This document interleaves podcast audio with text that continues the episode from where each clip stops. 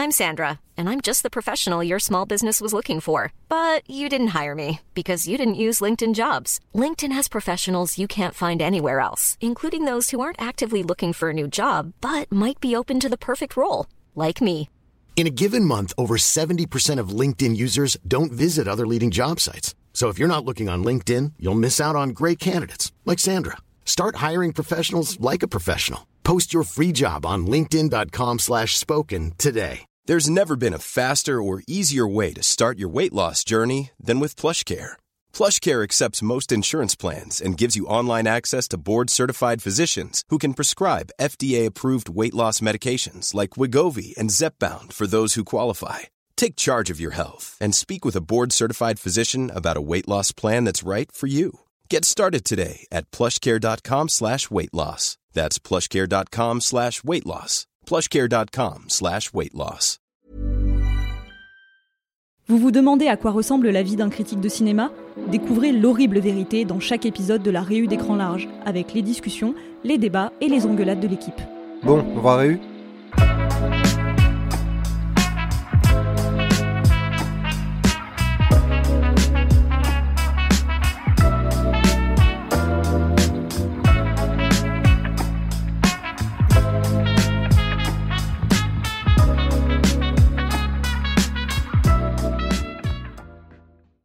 sais pas si vous avez vu cette vidéo hyper drôle où en fait des gens ont, ont mis des skins sur, je crois que c'est le jeu Batman Arkham Knight, donc euh, le dernier. Et en fait tu as Batman, euh, le skin de Batman sur le personnage de Catwoman. Et Batman c'est un Catwoman.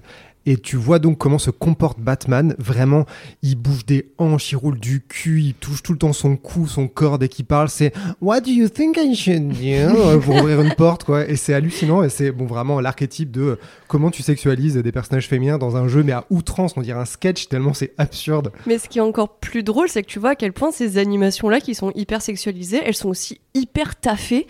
Il y, Oui. il y a vraiment genre un, un souci du, du détail dans l'hypersexualisation. Tu l'as pas dans la caractérisation des personnages et tout, hein, c'est pas grave. Mais par contre, la façon dont elle a de rouler le cul, genre euh, il y a une équipe de 15 personnes qui s'est dit attention, il faut surtout pas louper le mouvement de hanche. Mais en plus, ce qui est ouf, c'est que quand on voit Catwoman à côté de Batman avec une gestuelle normale, du coup, la gestuelle de Batman, bah, c'est pas choquant non plus. Elle Non, fonctionne, tu vois, ouais. comme personnage. Enfin, bon, bref, absurde. Mais du coup, c'est marrant. Enfin, il y a vraiment un sujet, je pense, à traiter justement autour du, autour de, bah, de la représentation des super-héroïnes au cinéma, parce que c'est quand même un truc.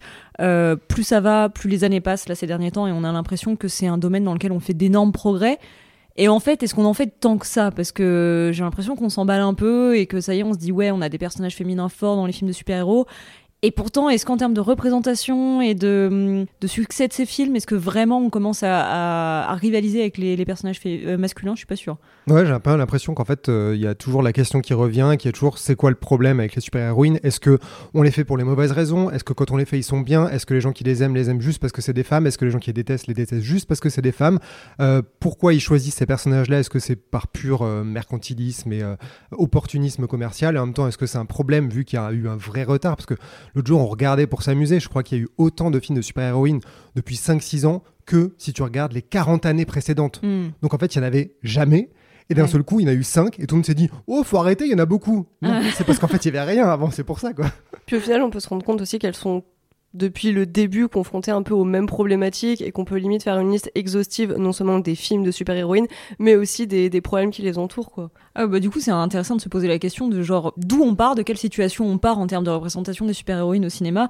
Et du coup, est-ce que les choses sont vraiment en train de changer ou pas? Parce que du coup, la situation de départ, en gros, c'est que les personnages féminins euh, dans les, films de super-héros, c'est déjà surtout des, des, bah, des personnages secondaires en fait, parce que pendant toute une période, de toute manière, elles n'ont pas vraiment de. de- On te voit venir. Tu vas parler de Batman de Tim Burton. voilà, par exemple, bah, c'est-à-dire que voilà, c'est ma petite obsession effectivement sur le sujet. Euh, non, mais c'est pas le seul, mais c'est vrai qu'en en général, euh, les, les personnages féminins qui interviennent dans les films de super-héros ont des intrigues, euh, appartiennent à des intrigues B et qui en général sont euh, rattachées à des, hum, comment dire, des histoires évidemment euh, romantiques ou sexuelles ou voilà. et euh, par exemple, puisque tu parles de, de la Catwoman de Tim Burton, c'est vraiment un personnage euh, que moi j'adore, hein, que je trouve absolument brillant. Et en plus, ce qui est intéressant, c'est qu'elle est écrite avec comment dire, elle a, elle a pas euh, d'impact sur beaucoup d'aspects du scénario, mais par contre en même temps elle est vraiment réfléchie en tant que personnage, euh, en tant que personnage justement qui n'a pas beaucoup d'impact et qui en souffre. Mais euh, mais il y a pas qu'elle, par exemple il y a euh, un personnage comme Black Widow par exemple. Oula, oui. Non mais elle, en fait, j'ai l'impression que c'est vraiment la parfaite représentation de toutes les problématiques, de toutes les limites et de toutes les choses intéressantes qu'il y a sur la super-héroïne parce que elle était, est passée de faire valoir à vraiment euh, flirt global de quasiment tous les Avengers, à vraiment euh, qu'est-ce qu'on fait d'une super-héroïne dans une équipe de mecs. Donc c'était la première super-héroïne du MCU, donc elle était écrite avec quand même un petit peu de malice et d'intelligence sur son rapport aux hommes, le rapport à la séduction, à son corps et tout ça. Et il a fallu qu'elle meure pour avoir droit à son film solo. À un moment où tout le monde s'en battait les couilles, c'était un flashback, c'était vraiment- genre le dernier, dernier créneau possible, parce que de toute façon, elle n'était plus là. Ce qui est quand même assez révélateur. On dirait un sketch tellement c'est absurde. Ouais, bah c'est vraiment l'idée que en fait, euh, les- on ne sait plus quoi faire de ces personnages féminins s'ils n'existent pas en tant que love interest, quoi. Ouais. C'est vraiment ça. Enfin, elle est effectivement très représentative de ça. Et forcément, du fait que ce soit toujours des love interest dans les scénarios, elles ont aussi euh, une place beaucoup moins importante et beaucoup moins d'enjeux. Euh, contrairement à des Captain America ou des Iron Man, on est rarement sur des enjeux très élevés, sur euh, des menaces euh, à grande échelle. On est plutôt sur des enjeux plus resserrés autour de leur personne ou euh, que ce soit euh, par amour ou alors euh, la figure maternelle, on tourne toujours autour de ces thématiques et on n'arrive pas vraiment à s'en détacher, même au final dans le film Black Widow, on reste quand même sur des enjeux très personnels, alors que c'était la première fois qu'elle avait son film et que justement, en plus euh, avoir servi dans Endgame pour sauver le monde, là on se serait dit ok ça peut être vraiment l'émancipation du personnage, mais non elle reste quand même à une échelle très inférieure et c'est du coup assez bizarre dans cette phase qui était justement censée élever les enjeux, parler du multivers et tout ça, de se retrouver avec au final une petite aventure anecdotique euh, qui reste vraiment à échelle humaine. On dirait vraiment qu'ils ont tout fait pour torpiller ce projet qui déjà arrivait trop tard en en faisant un film au pire moment, comme tu dis, non seulement après sa mort, mais en plus avant une phase où il va se passer plein de trucs. C'est genre, et si on faisait une petite pause, mais petite maison dans la prairie avec la famille de Black Widow Mais bah non, en fait, on s'en fout. Évidemment qu'on s'en fout. Mais en fait, Black Widow, j'ai un peu l'impression que le film qui arrive super tard, c'est un peu symptomatique des problèmes des super-héroïnes qui pourtant dans les comics étaient là très très tôt. Euh, c'est le cas de Wonder Woman qui fait partie de la Sainte Trinité avec Batman et Superman. Batman et Superman, ça a pas trop trop tardé pour qu'ils aient leur film et pourtant on a dû attendre 2018 pour que Wonder Woman, qui est la super-héroïne la plus connue du monde, ait le droit à son film. Donc au final, Black Widow, qui, peut-être dans les comics, euh, je, je sais pas trop l'importance qu'elle a, mais j'imagine qu'elle a quand même une popularité qui est moindre que Wonder Woman, le fait qu'elle arrive aussi tard, au final, ça va avec le schéma global. Oui, et chez Marvel, il a fallu 10 films, et, non, 10 ans et 20 films avant d'arriver au premier film de super-héroïne avec Captain Marvel. Donc là aussi, euh, tu peux parler d'un truc qui est en retard, quoi. En tout cas, un constat assez général jusqu'à encore plus, plus récemment, évidemment, euh, il y a des nuances à apporter, mais c'est que, en tout cas, au départ, euh, les super-héroïnes avaient beaucoup de mal. Donc je dis super-héroïnes, mais comme je parle pas mal de Catwoman, ça vaut aussi pour les, les villains, enfin bon, les. Voilà, hein, les anti-super-héroïnes. les anti-super-héroïnes. Euh, elles ont du mal à, à accéder à un niveau politique de l'intrigue, en fait. La Catwoman de chez Burton, finalement, tout ce qui est. bah, pourtant, elle est très intimement liée dans son histoire à Max Schreck, mais bon, tout ce qui est question d'élection et tout, elle, elle n'agit vraiment que son, pour ses intérêts personnels. C'est encore plus le cas dans la, Batman, dans la Catwoman de chez Nolan, où vraiment, elle, ce qu'elle veut, Mm. c'est sa clean slate pour pouvoir se repartir euh, du bon pied, ce genre de choses. Et finalement, c'est pas tellement mieux chez Matt Reeves, où, où tout ce qu'elle fait, c'est très lié à ses histoires de famille, ses mystères. Oui, euh, parce qu'ils ont rajouté en plus le fait qu'elle soit la fille du méchant, qui est le, enfin pas le twist, mais un des éléments Mm. de surprise à la fin, et ce qui rajoute encore plus un degré de famille, d'histoire personnelle et moins d'enjeux politiques, même si du coup c'est politique son père le Oui. fixe dans le scénario, mais c'est vrai que ça ramène encore plus un truc terre à terre. Elle, de- elle est représentative d'enjeux politiques, mais par contre, c'est pas elle qui incarne Oui. le combat, quoi. C'est- Et d'ailleurs, à la ouais. fin, je crois que comme dans la Catwoman de euh, Christopher Nolan, elle dit euh, pour moi tout est perdu. Enfin, vraiment, elle est anti-révolution euh, politique parce qu'elle Mm. se dit euh, Gotham est perdu, je m'en fous, je me barre sur ma moto avec mes problèmes. Parce Oui. que ça démerde-toi avec ce, avec ce bordel si tu veux. Oui, c'est ça. Donc elles agissent vraiment à un niveau euh, euh, individuel, on va Mm. dire. Voilà. Et, euh, et du coup, toi qui es assez intéressé par le personnage de Captain Marvel, est-ce qu'on peut dire du coup que, enfin, ces derniers temps, est-ce que c'est un personnage qui essayait de prendre le contre-pied de ça, peut-être euh Ouais, alors je trouve que le film est assez naze, mais euh, je trouve que le, le principe de ce qu'ils ont voulu faire est assez intéressant parce qu'ils ont, à mes yeux, essayé de faire le contraire absolu de tout ça. Donc ils ont fait. Ils ont dû faire, j'ai l'impression qu'ils ont fait une checklist de tout ce qu'était la super-héroïne au cinéma en se disant à faire le contraire. Donc Mm. c'est-à-dire tout aussi con que si tu respectes les clichés qui sont là à l'origine. Donc elle a aucun rapport avec un homme, donc elle a aucun love interest, ce que même Wonder Woman a. qui est quand même assez dingue puisque la plupart du temps, même dans les, surtout dans les films de super-héros, tu as un love interest, tu as une femme à sauver ou une femme, à, je ne sais pas quoi, à trouver ou tu as, une espèce de super-héroïne un peu égale en face. Euh, elle se retrouve dans des histoires euh, de la sororité qui est mise en avant avec Maria Rambeau. Euh, tu as un rapport avec deux hommes et ça représente un peu les deux facettes de ce que tu peux avoir hors sexualité avec des hommes, c'est-à-dire que tu as le rapport vraiment de collègue avec Nick Fury c'est même pas un mentor, c'est vraiment un collègue, c'est quelqu'un, euh, voilà, c'est vraiment des, euh, le côté buddy movie du film. Et de l'autre, tu as Jude Law qui joue le méchant, le patriarcat, qui veut la freiner, enfermer ses pouvoirs, l'empêcher d'avancer, de s'émanciper, et elle doit l'écraser, lui pulvériser la gueule pour casser la puce dans son dos. Oui, je vous ai dit que c'était débile ce film. Euh, pour en- ensuite se libérer et se rendre compte qu'en fait, elle est aussi puissante qu'une supernova. Mais le problème, c'est que du coup, elle est tellement puissante, tellement forte, tellement parfaite que du coup, je n'ai pas compris qui était ce personnage. Ouais. J'ai l'impression que eux ne savent pas quoi en faire, d'où la blague de Avengers Endgame où elle arrive, elle tombe du ciel littéralement et tu te dis mais qu'est-ce que tu faisais avant espèce de conne? Parce que franchement le monde avait besoin de toi, ils n'arrivent pas à le justifier donc ça la rend encore plus ridicule alors que le problème c'est pas elle, c'est comment ils l'écrivent, comment ils la mettent en scène et dans Captain Marvel 2 ils se sont dit tiens qu'est-ce qu'on pourrait faire pour masquer le fait qu'on ne sait pas quoi faire d'elle? Du coup c'est devenu un film avec trois personnages féminins qui s'appelle The Marvels. Ouais, voilà, c'est bah, en fait on n'arrive pas à faire l'individualité euh, correcte quoi. Oui, puis même ce que tu dis, en fait, Geoffrey, sur euh, le- la façon dont a été écrite euh, Captain Marvel, c'est-à-dire en opposition de toutes les normes de genre, ça prouve bien aussi qu'il y avait un rejet de la figure véritablement de la super-héroïne, donc du personnage féminin au cinéma. Et évidemment, on peut prendre le peu de films euh, qu'il y a eu euh, pendant euh, plusieurs décennies comme exemple, mais après tout ça, ce plafond de ça peut rester un ressenti, mais il y a aussi les faits. Et en 2015, quand il y a eu le piratage des mails de Sony, donc où l'ancien boss de, Marvel, Ike Perlmutter, euh, s'adressait au boss de Sony et en gros prenait les quatre films de super-héroïnes en exemple pour dire que de toute façon ça n'intéresse pas le public. Euh, la preuve, les quatre films ont été des bides euh, et sont des bouses et là pour le coup on peut pas lui donner tort. Mais euh, il y a quand même un petit peu ce, ce- cette mauvaise foi, étant donné que bah, les bides avec des super-héros, on n'en compte plus. Euh, Superman et Batman, euh, ils se sont cassés les dents je sais pas combien de fois au cinéma, mais pourtant ils sont toujours revenus très forts.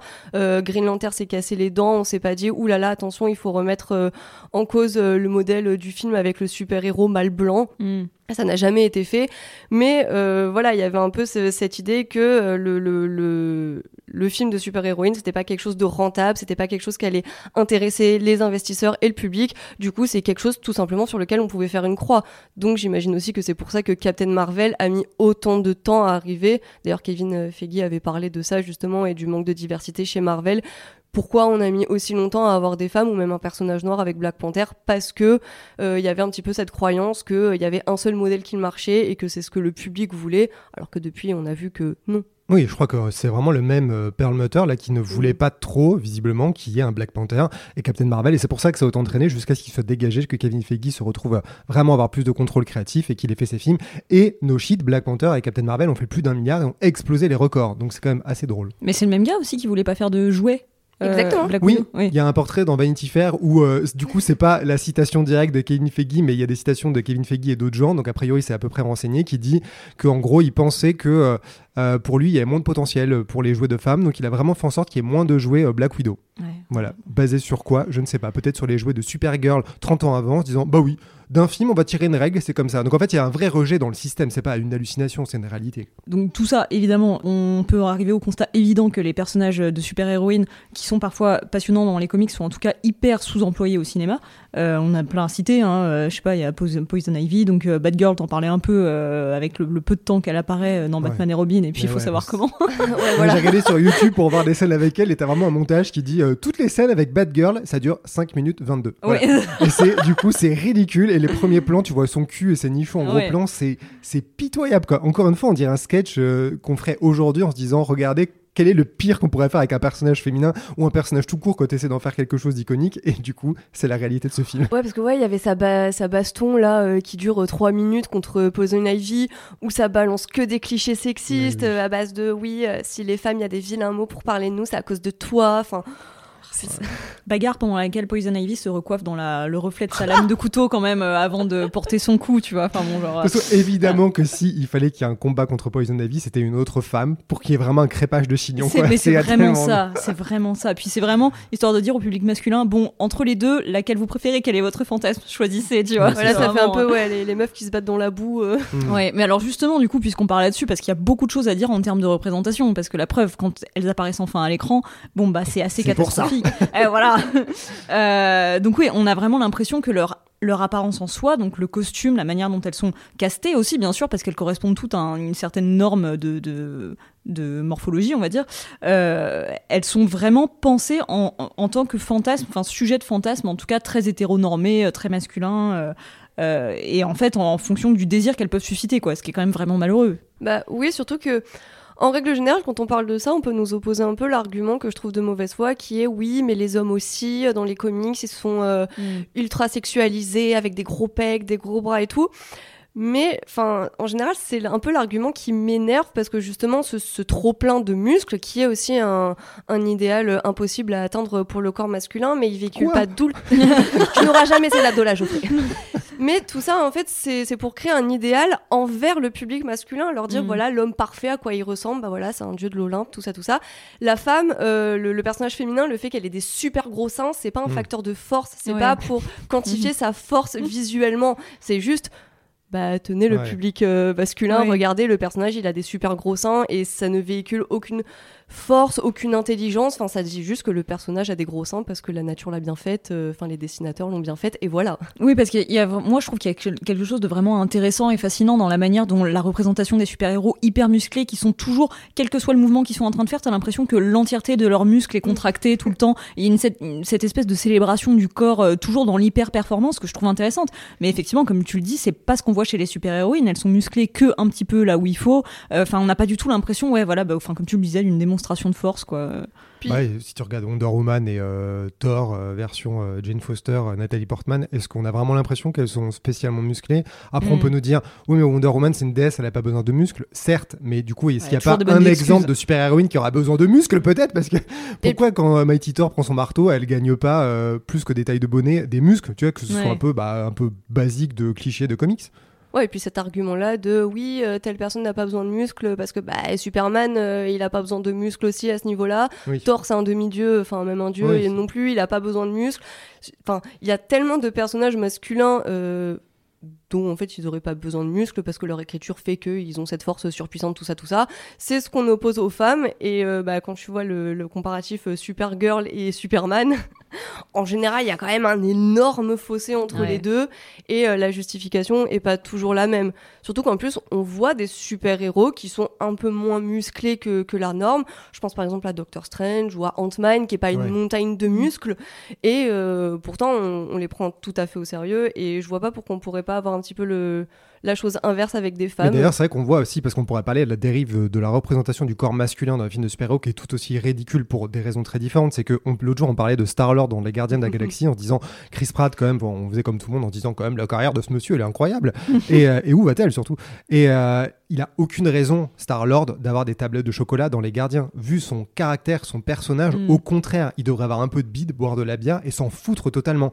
Et pourtant, Chris Pratt, qui était un mec à peu près normal donc il avait du bide avant de faire ça, euh, il y a des tablettes de chocolat de fou dans le film. Pourquoi? Pour répondre à cette attente. Et d'ailleurs, James Gunn lui-même voulait qu'il il voulait pas qu'il soit gros, je fais des guillemets, Ouais. comme dans Parks and Recreation. Donc euh, c'est drôle, tu dis en fait ces trucs sont de tous les côtés, plus personne ne sait pourquoi ils sont là. Juste il faut que ça corresponde à une case Ouais. d'être beau. D'aller toujours plus loin, euh, non, c'est Mm. c'est absurde. Mais d'ailleurs, euh, enfin, c'est fou comme euh, je trouve que le curseur s'est déplacé à une certaine époque. Il y a, il y a encore quelques années, l'idéal d'homme musclé dans les films de super-héros, c'était pas ce- Ah ouais, les non. absurdités qu'on a atteint maintenant, quoi. Enfin, Ah, je sais pas où ça va, mais quand tu vois le Man of Steel Superman d'Henri Cavill, alors je l'aime Mm. beaucoup, hein, mais euh, c'est quand même what the fuck quoi. Tu Ouais. te dis mais comment tu fais pour être dans cet état quoi? Ouais, y a pas le tu penses à l'acteur derrière. quoi. Au bout d'un moment, ça atteint même un point où c'est absurde, où on te dit que voilà, Clark Kent, c'est censé être le gars un peu passe-partout, un peu avec ses lunettes, un peu maladroit, un peu voilà, alors que non, ça reste une montagne de glace. muscles. quoi. Je dois être journaliste. Euh, vous êtes sûr? Mais alors justement, pour, pour parler un peu d'exemples précis, parce que est-ce qu'on peut reparler un petit peu de la Catwoman de Halle Berry Non mais sais, c'est super intéressant parce que on peut tout le temps avoir le débat de euh, Catwoman est un personnage qui est sexualisé, c'est une de ses Mm. armes, elle en a fait sa force parce qu'on lui empêchait, on l'empêchait de l'être, ou on la force à l'être. Enfin, il y a tout un tas de lectures qui sont intéressantes. Et quand tu regardes la Catwoman de Burton, évidemment qu'il y a une part de sexualité. Elle en joue à fond. Et il y a des scènes où elle est vraiment hyper proche du corps du pingouin de Batman. Elle en joue beaucoup. Donc quelle est la différence avec la Catwoman de Pitoff, on va dire de Pitoff de Warner Bros et de Halle Berry, la pauvre? C'est que c'est comme s'ils avaient dévitalisé, retiré tout ce que ça pouvait avoir Mhm. comme sens et se dire les gens ils aiment que Catwoman soit à poil fétiche cuir latex. Du coup, on en met moins, on la fout à poil. Et du coup, la promo a commencé par Halle Berry euh, de- dans un shooting de merde où elle a son costume qui est ridicule. Et je pense que personne n'a pu se dire que c'était que c'était une bonne idée. Je- je- en fait, j'arrive pas à comprendre comment ils ont pu le faire. Bah, après, comme tout le reste du film, c'est complètement absurde. Mais c'est vrai que tu vois vraiment les deux facettes de la même pièce parce que dans le Batman de Burton, elle a un costume, on voit moins son corps et il y a beaucoup plus de, de sexualité. Ouais. Et dans celui réalisé par, enfin réalisé, je ne sais pas, où il y a le nom de Pitoff au générique, il y a beaucoup plus de chair et pourtant c'est ultra puritain. Il n'y a pas Mm. du tout ce texte, il n'y a rien. C'est hyper chaste. Et oui, c'est ça, parce qu'il y a cette espèce de scène de parade nuptiale entre les deux, là où en fait ils jouent au basket. basketball. Mon voilà, c'est ça. où ils jouent au basket, et c'est ça le, le plus sensuel, alors que tu vois les photos promo, elle est à moitié allongée sur le sol, avec Mhm. ses seins comme ça collés au sol.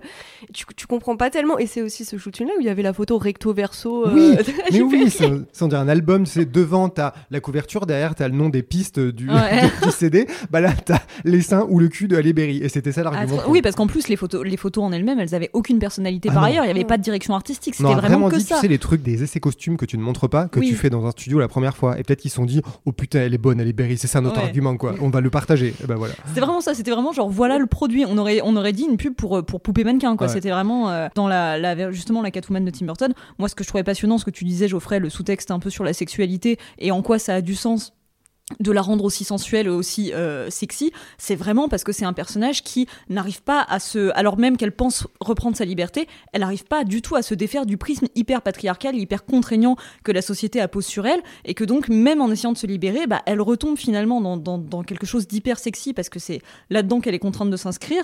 Et je trouvais ça brillant en fait que son costume, si sexy soit-il, représente une esthétique hyper euh, BDSM parce qu'il y a vraiment une, idée de, souffrance qui se cache derrière. Exactement, parce que je pense à la scène où elle est avec Batman qui sont en train de danser et qu'elle tu sais, Oui. tu sens qu'elle est déchirée intérieurement. En fait, cette douleur et ce, ce dilemme qu'elle a en elle, qui la fait souffrir, n'est jamais là à l'écran dans le film avec Halle Berry. En fait, Ouais. c'est juste un gag, c'est juste léger. Donc, en fait, si tu retires ça, c'est juste euh, en surface et c'est évidemment ridicule. Surtout quand tu rends le costume encore plus sexy en apparence. Et c'est cette couche de douleur et donc de dramaturgie qui donne une vie à Catwoman version Burton. C'est ça qui fait que le costume a du sens. Oui. Tu la vois le créer, tu la vois pleurer dessus, tu la vois tout déchirer et tu la vois mourir. Du coup, c'est beaucoup plus dramatique et tragique. Ah ouais, non, mais enfin, c'est brillant C'est super. le. Ouais, ça, j'adore. Et euh, sinon, autre exemple, enfin, autre personnage euh, auquel ça me fait un petit peu penser, c'est euh, du coup Mystique dans les, dans les X-Men. Mhm. Ouais, ça, je trouve que c'est un exemple assez intéressant parce que quand tu regardes vraiment la version des premiers X-Men où elle est incarnée par Rebecca Romaine et les derniers où elle est incarnée par Jennifer Lawrence, tu vois vraiment comment tout le système, comment toute la gestion de ce personnage et donc des super-héros a changé parce qu'au début, tu avais une actrice méconnue, à la fin, tu as une star. Quand la star, Jennifer Lawrence, commence à monter, tu vois que Mystique devient vraiment un personnage de premier plan, donc il Mhm. leur ajoute des couches de de- d'écriture, de, de dilemmes vraiment très classiques. Euh, du coup, elle devient moins sexualisée, elle porte de plus en plus son costume, tu vois beaucoup moins ses seins, sa peau, euh, tu la vois beaucoup plus parler, donc le maquillage aussi il change, il y a beaucoup moins de travail, c'est plus du genre une couche de bleu si je dois faire grossier plutôt que des écailles qui sont posées une à Mhm. une et qui vont donner un cancer euh, sûrement à Rebecca Romaine, la pauvre. et, euh, et tu vois même le rapport qu'elle a dans les combats dans le premier X-Men, qui est un film que j'aime pas mal, le combat qu'elle a contre Wolverine. Il est hyper intéressant parce que c'est un personnage que tu vois peu, elle est vraiment euh, mystérieuse dans l'ombre et quand elle se bat avec lui, elle est du coup elle est bah, littéralement à poil et elle est vraiment dans un jeu un peu comme une Catwoman, tu vois, elle est un peu perverse, tu vois, elle, elle, elle donne des coups très simples pendant que lui c'est la brute qui arrive et tout et elle arrive à s'en sortir, elle s'accroche, elle se retourne dans tous les sens, tu sais, un, un truc de jeu vraiment Mm. qui marche bien que ce personnage-là. Pourtant, il est sexualisé. Si tu regardes vraiment en surface, elle est à moitié à poil. Mais j'ai pas souvenir que dans le film, on la monte dans des positions sexualisées. On montre juste que c'est une prédatrice, quoi. Ça, et ensuite, dans les autres X-Men, c'est dans lesquels déjà où justement euh, toute son origine et comment elle a rencontré euh, Charles Xavier et le fait de pourquoi elle est tout le temps à poil Ouais. comme ça, c'est parce qu'elle veut vraiment embrasser son identité de mutante, qu'elle l'assume et qu'elle le porte fièrement. Et donc du coup, c'est vrai que j'ai moins tendance à voir euh, une femme à poil qu'une femme qui veut s'accepter et qui se dit, euh, voilà, en fait, je suis Mm. badass, je suis comme ça et vous allez strictement rien faire contre ça. Pourtant, il y, y a un petit peu, évidemment, il y a un peu le côté de genre, euh, comme par hasard, il y a toujours une excuse, genre Oui. d'écriture ou quoi, pour que la meuf elle soit à poil et que voilà, et que ce soit soi-disant badass et tout, euh, et que la meuf effectivement elle soit jamais un petit peu rondelette, un petit peu quoi que ce soit. Enfin, bon, Mm. mais bref, toujours est-il qu'effectivement il y a quand même différentes manières de l'écrire et de le mettre en scène pour que ce soit un petit peu intéressant. Et c'est malheureusement pas toujours euh, ce vers quoi on tend quoi. Euh, Parce qu'en termes de costume, il y a aussi il y a un truc, je, je sais pas si vous vous en souvenez, mais quand il y a eu les Amazones qu'on a montré version Wonder Woman et version Justice League, donc euh, je sais pas, c'est Joss Whedon, Zack Snyder, on va dire Snyder, c'est bon, faites pas chier. Euh, il y avait vraiment la différence flagrante des costumes où tu voyais du côté euh, Patty Jenkins de Wonder Woman, c'était des armures d'Amazon, et de l'autre, c'était des bikinis euh, médiévales, quoi. Donc toutes vraiment- les zones vitales du corps sont exposées, donc c'est vraiment pas pratique d'aller à la guerre avec ça. Comme dans les jeux vidéo, vraiment. euh, ouais, c'est le Street Fighter. euh, Genre ça protège tes tétons et c'est tout. c'est le plus important. Et c'est vrai que c'est drôle parce que tu dis, après tout, c'est de la fantaisie, on n'est pas là pour voir le degré de réalisme de la guerre, Mm. mais c'est amusant parce que d'un côté, t'as un film réalisé par une femme, euh, la chef costumière c'était une femme, et de l'autre, t'as un film réalisé par un ou deux hommes, en tout cas c'est deux mecs, avec un chef costumier masculin. Et peu importe la raison, peu importe qui on voudrait blâmer, c'est juste très drôle de mettre les deux en parallèle. Les films sont sortis à deux ans d'écart, tu vois, c'est vraiment dans le, dans le même moule, quoi. Ouais. Bah, même si en plus aujourd'hui euh, Wonder, Wonder Woman elle est quand même grave affiliée à Patty Jenkins, mais faut pas oublier que c'est pas elle qui l'a castée. Oui, c'est vrai. Et je me demande vraiment si c'était Patty Gen- Jenkins et ses équipes qui avaient euh, cherché une actrice pour jouer euh, Wonder Woman. Est-ce que ce serait Gal Gadot? Je ne pense pas, personnellement. Bah, c'est vrai Ouais. qu'à l'époque, je me souviens que l'autre prétendante, c'était Olga Kurilenko, qui franchement est faite dans le même moule que, Oui. que Gal Gadot. Peut-être qu'elle est juste euh, actrice, elle, mais. euh, Ouais. Alors moi, je me rappelle à l'époque, vraiment, j'étais, j'étais hypée à l'idée de voir une meuf. euh, Enfin, je m'attendais vraiment à voir une, une Wonder Woman qui était une vraie Amazon, tu vois, genre vraiment musclée. Là, je m'étais dit putain, la meuf, elle va tout défoncer et tout. Puis on s'est retrouvé avec une mannequin euh, Oui. taille zéro là. Enfin, bon. Mais ça aussi, c'est ça qui est fou, c'est qu'au-delà de elles sont sexualisées, on montre leur forme et tout, je trouve que justement, tu dis mannequin dans plein de films. Tu vois, par exemple, si je pense à Au hasard Electra, réalisé par Rob Bowman avec Jennifer Garner, j'ai pas souvenir, je l'ai pas vu depuis, depuis euh, longtemps, et s'il vous plaît, ne me faites pas le revoir, mais elle est pas spécialement filmée comme un objet sexuel, mais par contre, elle est filmée comme une poupée. J'ai Mm. souvenir d'elle dans les scènes d'action de merde à la fin, où vraiment on te montre à quel point elle a du gloss, que ça brille. Alors, du coup, il y a une forme de sexualité là-dedans, mais c'est vraiment, elle est mannequin. Elle a Ouais. des cheveux parfaitement coiffés euh, qui lui vont dans les gueules, alors que tu dis quand tu te bats, c'est quand même pas très pratique, il me semble, même si j'ai jamais eu de cheveux longs. Et donc, tu as le rapport vraiment à c'est une poupée, c'est du papier glace, c'est un truc faux, et du coup, tu vas jamais la voir un peu amochée, un peu décoiffée. Et j'ai eu la même euh, sensation devant Black Widow, où je me suis dit pendant tout le film, mais putain, mais ces perruques de merde, pourquoi elles sont tout le temps si bien coiffées, même dans les combats les plus épiques, quoi? c'est terrible. hein, C'est vraiment la page de pub dans un magazine Ouais, euh, elle quoi. Enfin, Alors que tu vois, les beaux gosses du MCU ou de, ou de DC, enfin Henry Cavill, Chris Evans et tout ça, il y a plein de moments où ils ont de la sueur. Et en fait, ça devient des atouts masculins parce que du coup, t'es musclé, euh, t'es poilu, t'as des muscles, du Ouais. coup, t'as de la sueur, euh, t'as as de la terre. Bah, du coup, c'est sexy. C'est sexy. oui, c'est mais ça. du coup, côté femme, c'est euh, oh, j'ai une petite cicatrice, mais par contre, ma mèche, elle est encore bien. C'est terrible. Et bah alors le pire, peut-être, enfin, je pense que vous êtes d'accord avec moi, mais ce qui est ouf, c'est la transformation, enfin l'évolution, par exemple, de la représentation d'Harley Quinn, enfin notamment au début, dans le premier Su- Suicide Squad, Squad pardon. Non mais surtout même quand... pas le dire tellement Non, jamais, j'y arriverai pas. Mais surtout quand on connaît l'origine du personnage, qu'on l'a vu pour la première fois dans la série animée de Bruce Timm en 92, et où c'était véritablement euh, le spectre des violences conjugales et véritablement un personnage à vocation féministe, Mm. à l'époque où on collait pas encore l'étiquette euh, à chaque fois qu'on avait un personnage féminin. C'était avant que le walk existe. Et euh, justement, elle était dans sa tenue euh, d'Arlequin, donc euh, vraiment une tenue qui n'était pas sexualisée, même si bon bah tu voyais ses formes, mais bon au bout d'un moment on va pas non plus cacher euh, Mm. les formes des femmes, mais elle n'était pas du tout là pour être sexualisée. Et quand elle se sexualise, bon c'est pas encore sexualisé parce qu'on restait encore dans une série pour enfants, mais où elle va mettre d'autres tenues et tout ça, c'est elle le fait pour elle. Et ensuite, le personnage a été récupéré et c'est devenu une sorte de, d'étendard à fantasme ultra chelou où le but était de la faire toujours plus vulgaire, Mm. sans aucune logique derrière euh, d'émancipation sexuelle ou quoi, ou alors euh, c'était euh, la carte euh, brandie comme ça, euh, comme Joker. Comme- comme- Mm. T'as anticipé ma blague non, non, je me suis dit, c'est drôle. Non, mais c'est vrai que j'ai l'impression que c'est devenu plus un costume de Halloween et une photo pour Instagram qu'un personnage. Après, ça s'est dilué. Je ne sais pas qui l'a fait en premier, mais quand tu vois le- le- la version de David Ayer de 2016, tu vois à quel point, en fait, tu te dis, mais j'ai l'impression d'avoir croisé ce genre de personnes euh, sur Instagram dans mon fil d'actu. C'est vraiment les trucs. Ouais. T'es t'es super bien foutu, t'as un mini, mini, mini shirt, t'es bien coiffé et t'as une voix de, de poupée euh, Barbie porno, quoi. C'est un Ouais. peu, Ouais, euh, le scénario fait tout pour te hurler à la gueule que ce personnage est une bonasse. ah bah Regardez, mais- par ses attitudes qui sont même plus des attitudes un peu enfantines, un peu puériles ou même juste imprévisibles qui passent d'un état à un autre. Là, c'est vraiment le personnage qui va tout le temps mettre le cul en arrière et puis la, la oui, caméra est bien complaisante avec ça. hein, Le moment où elle se dans la vitrine pour récupérer son mini-shirt, c'est vraiment, mais comment Margot Robbie a pu se dire, j'imagine qu'elle a une justification pour le personnage en disant que ça fait partie de la psyché ou je ne sais pas quoi, mais Mm. quand tu vois le film fait par un mec avec que des mecs autour, avec un public majoritairement masculin, dans, en tout cas dans l'idéal du studio, tu te dis, mais c'est vraiment genre, on fout une meuf, en- on la jette en pâture au mec, quoi, Ouais, et on je- montre régulièrement à intervalles pour que le sang il puisse aller du cerveau à, ailleurs, on montre son cul, quoi. Non, en plus, la scène en elle-même, elle était intéressante parce que le fait de péter un truc dans une vitrine pour récupérer un truc qui lui plaît, c'est technique. Enfin, oui, c'est un move à la Harley Quinn, c'est totalement dans, dans sa personnalité et c'est juste qu'en fait la caméra qui rend le moment totalement dégueulasse, un peu comme euh, ce moment étalage de viande où elle est en train de, de se changer avec euh, tous les membres de la Suicide Squad autour. Il y a la petite musique, il y a vraiment, on commence à filmer de ses pieds à sa tête avec elle qui se dandine comme ça et puis d'un coup elle remarque que tous les garçons la regardent parce que franchement, bah ouais, elle est trop bandante. Oh mon dieu.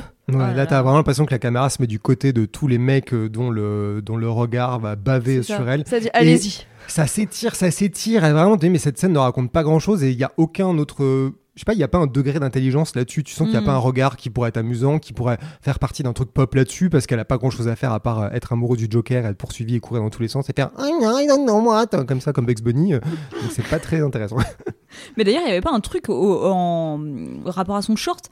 Il n'y avait pas genre un truc, euh, c'était pas millimétré. euh, Le short gate. le short, short gate, le carrément, short quoi. gate. Euh, Mais j'ai j'ai pas réussi à retrouver la réalité. Moi, je sais que j'avais vu euh, que il y avait tout un, il y avait une rumeur sur est-ce que son short a été raccourci ou rallongé euh, par ordinateur après parce qu'il était soit trop long, soit trop court. Apparemment, il était trop court dans les premières versions parce que c'était plus un short, c'était une mini culotte. mm. Et donc, quand tu compares les trailers, tu vois qu'il y a des moments quand elle part et que la caméra est derrière elle et que tu vois donc son cul partir au milieu des mecs, son short est vraiment très court et dans d'autres trailers, c'est le même plan, le short est plus long. Et Ah. Margot Robbie a dit Ah bah non, je sais pas, bah, je trouve ça bizarre qu'ils le fassent. C'est vrai que le short était court, mais franchement, s'ils ont fait ça, euh, bah, ça euh, l'argent jeté par les fenêtres. Et donc, on ne sait pas réellement. Ce qui est sûr, c'est qu'à un moment, le sujet de conversation de Suicide Squad en 2016 était le cul et ce qui recouvrait le cul de Margot Robbie. Mais en plus, c'est d'une hypocrisie incroyable parce que c'est un peu ce qu'on disait. Au bout d'un moment, que le, que le short il fasse un ou deux centimètres en plus, c'est quand même la manière dont tu filmes et Oui. dont tu écris ton personnage écrit, qui va faire euh, que c'est euh, n'importe quoi. ou ouais, quoi, c'est quoi. pas le problème ni la qualité. hein, Voilà, et encore une fois, l'idée c'est absolument pas de vouloir un cinéma euh, puritain et de plus jamais avoir de personnages sexy euh, féminins à l'écran. C'est pas ça. C'est encore une fois, c'est c'est la différence de traitement entre les femmes et les, Oui. et les hommes, quoi, qui est vraiment. Enfin bref. que tu dis, Judith, c'est tellement vrai parce que ensuite, quand elle est réapparue dans Birds of Prey, donc le film de Cathy Yan, elle a des tenues euh, qui restent super légères, elle est en mini short euh, avec des vestes transparentes et tout, et pourtant, elle est tellement moins sexualisée que euh, dans le film de David Ayer. Dans le film de James Gunn, elle a carrément une scène où elle couche avec un personnage euh, masculin, où en plus, là c'est cool parce qu'on parle vraiment de son, de son désir, du désir féminin, et c'est les trucs en général qui sont un peu occultés dans les, dans les productions de super-héros mainstream. Et c'est fait avec tellement plus de, de, de respect et l'œil de la caméra beaucoup moins gras Mm. que juste euh, la filmer en train de se changer ou récupérer un sac à main dans Suicide Squad. Bah ouais, en fait, moi je me dis juste que dans, les, dans ces deux films-là, ça ressemble peu importe ce qu'on pense des films, hein, mais elle ressemble juste à un personnage, elle a un peu plus de trucs à faire. Et tu pourrais dire dans Buzz of Prey, c'est facile puisque c'est son film, mais dans The Suicide Squad, c'est pas du tout son film. Il y a 1000 personnages autour et il réussit quand même à faire un truc intéressant, amusant, et le personnage reste toujours aussi timbré, aussi déluré et tout. Donc c'est pas comme s'il l'avait euh, ratiboisé pour que ce soit un truc un peu plus gentil, un peu plus doux, comme tu dis. euh, non, donc c'est marrant, c'est vraiment le question de regard. Tu vois, dans les, dans les petits détails de regard aussi qui sont intéressants quand on parle des femmes, des super-héroïnes, c'est que dans Birds of Prey, ce truc dont plein de gens parlaient, Oui. du chouchou là, c'est drôle. Parce qu'on n'arrête pas de parler. Moi, je suis. Les perruques des meufs dans les films américains, ça me tue. Je ne comprends pas comment les femmes sont coiffées comme ça. Je me dis, pourquoi il n'y a pas quelqu'un qui arrive en disant, mais tu sais, t'arrives et tu, tu chamboules les cheveux sur la tête de quelqu'un pour que ce soit un peu réaliste. Et dans Birds of Prey, pour se battre, elle se passe un chouchou. Donc c'est un petit détail, mais c'est Ah amusant oui. de te dire, Mm.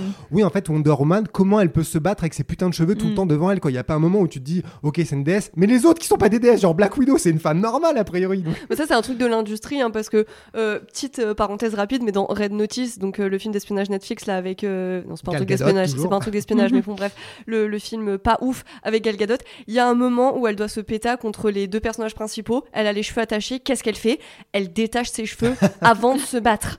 Pendant Bah, le- cette scène, j'ai hurlé devant mon écran en mode ce n'est pas logique. Non mais ça C'est le côté gravure de mode publicitaire quoi. Ouais. C'est vraiment un moment tu prends une pause et tu fais la posture comme les mecs, sauf que les meufs ça passe par un truc. Tu dis mais quand même il peut pas y avoir au moins une exception de temps en temps pour que pour que du coup il y a un peu de tout, euh, un peu pour tous les goûts. Supergirl, à chaque fois, genre, euh, très très souvent, elle est représentée avec les cheveux longs quand elle vole, et je peux pas m'empêcher de me dire, mais elle prend un courant sens inverse, à coup, elle se prend un immeuble parce qu'elle voit plus rien, On quoi. dirait trop les indestructibles avec la cape. Tu te dis mais il y a un moment c'est dangereux. Oui. mais du gel, enfin. Mais du coup, est-ce que parce que du coup là, euh, comme on le disait ces dernières années, il y a quand même beaucoup de nouvelles propositions en termes de représentation de super-héroïnes au, au cinéma, et, et du coup j'ai l'impression que tout le monde part du principe qu'il y a un progrès Qu'il y a vraiment un progrès. Enfin, je pense qu'on peut. euh, Parce que, en fait, on part d'une situation où t'as quand même des personnages qui ont prouvé qu'ils avaient un vrai intérêt et qui pouvaient susciter un engouement du public. Alors, la Catwoman de Tim Burton, ça s'est pas fait. Mais à une époque, elle devait avoir son propre film. C'était tellement évident parce qu'elle était passionnante et que l'interprétation de Michelle Pfeiffer était géniale. Bah ouais, à l'époque, Tim Burton et Pfeiffer, c'était vraiment le. Le, c'était parfait quoi de les reprendre après le succès du deuxième. Après je pense que c'est le côté industriel de Batman. Ils se sont dit il faut faire des Happy Meal. Je ne mens pas il faut faire des Happy Meal. Donc on arrête de faire le Batman de Burton. Il faut qu'il soit rose il faut qu'il soit cool et il faut qu'il soit en plastique.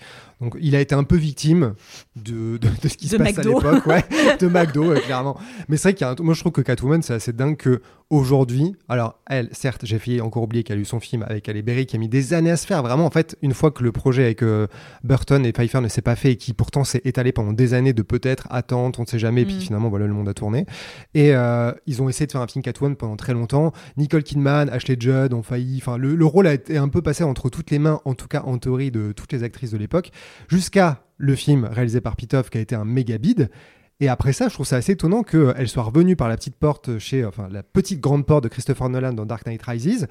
Il n'y a jamais eu vraiment de projet d'en faire une série, mais tu peux te dire, bon, la limite, le film, l'univers de Nolan s'est terminé. Elle, à l'époque, Anatawa avait dit, moi, je pourrais revenir carrément avec Christopher Nolan. Autant vous dire que ça ne s'est pas fait. Mais par contre, je comprends pas actuellement pourquoi il n'y a pas un projet Catwoman. Matt Reeves l'a ramené au premier plan de The Batman, quand même, et le putain de pingouin a une série avant Zoé Kravitz en Catwoman. Mais ça, pour moi, je ne comprends pas du tout. Catwoman, c'est un- une mine d'or. Et si tu veux pas en faire un film, t'en fais une série. T'as HBO Max, Mhm. qui est devenu HBO Max ou je ne sais pas quoi. Une série, quoi. C'est un boulevard. Je n'arrive pas à comprendre ça. Bah, c'est comme, euh, bah, comme on disait euh, juste avant, Wonder Woman euh, qui est passé par sa série dans les années 70, puis des projets de scénario, dont un qui avait confi- été confié à Joss Whedon, si je dis pas de conneries, Ouais, mais qui est justement, il, y a- il avait été révélé il y a quelques années, et il avait fait parler parce qu'il y avait quand même pas mal de biais sexistes dedans, notamment euh, toutes les, les descriptions physiques de Diana Mm. qui insiste vraiment sur sa beauté, le fait que c'est vraiment une déesse euh, euh, rien qu'en la voyant et tout ça.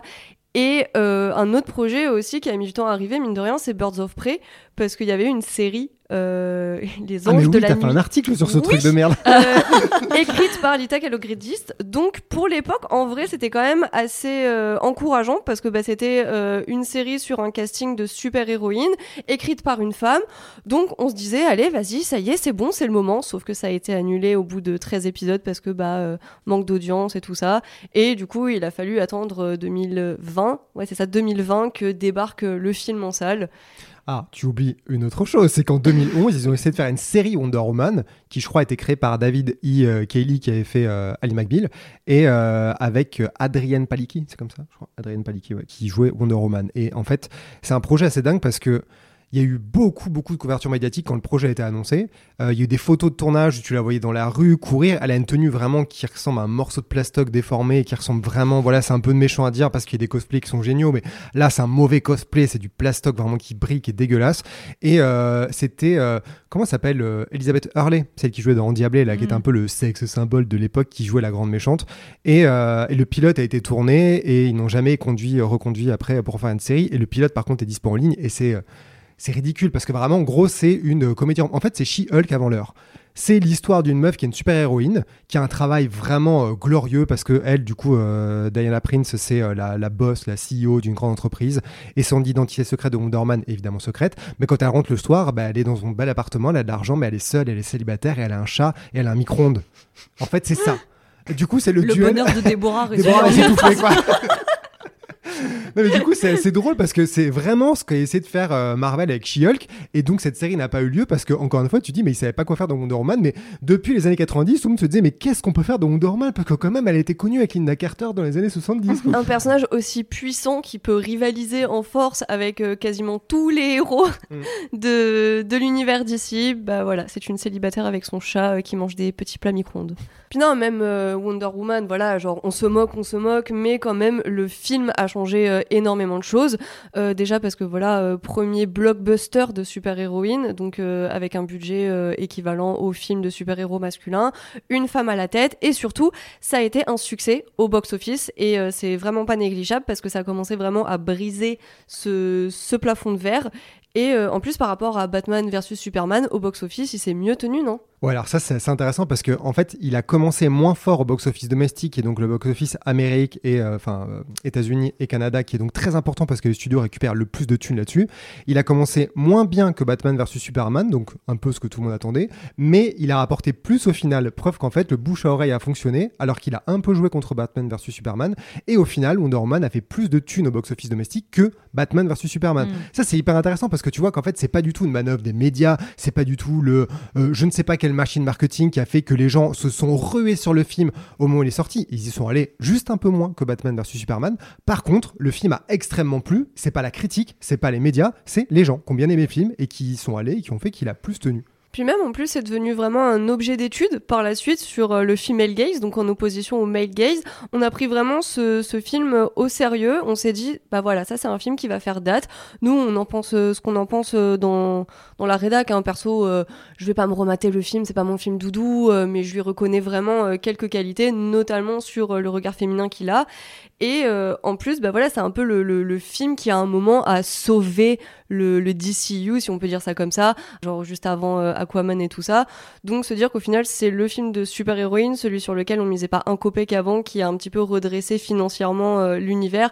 Il y a quand même quelque chose d'assez doucement ironique. Non, puis ça, ça prouve que euh, en fait ces films-là sont capables aussi d'attirer du public, que le public est capable d'avoir envie de voir des films de super-héroïnes et que les producteurs euh, devraient parfois un petit peu ouvrir. euh, C'est ça, en fait, c'est comme si ce film, euh, l'hallucination avait prouvé que les gens allaient voir des films et pas euh, des corps masculins ou féminins. Oui, en fait, si c'est la merde, les gens n'iront pas, peu importe si ça s'appelle Captain Marvel ou euh, Green Lantern. Et ce film, d'un seul coup, c'est un peu la preuve que peu importe, alors moi je suis un peu comme Déborah, je trouve pas que c'est un très grand film, d'ailleurs on a fait un débat dessus euh, pour dire à quel point il y a des défauts, mais globalement le travail est bien fait, il y a du savoir-faire, il y a une envie, il y a une ambition et ça ressemble à un film quoi. Oui, Donc, en tout cas, c'est coup- clairement pas pire que ce qu'ils nous ont pondu par ailleurs euh, dans le DCU ou le MCU, quoi. Donc, euh, Oh non.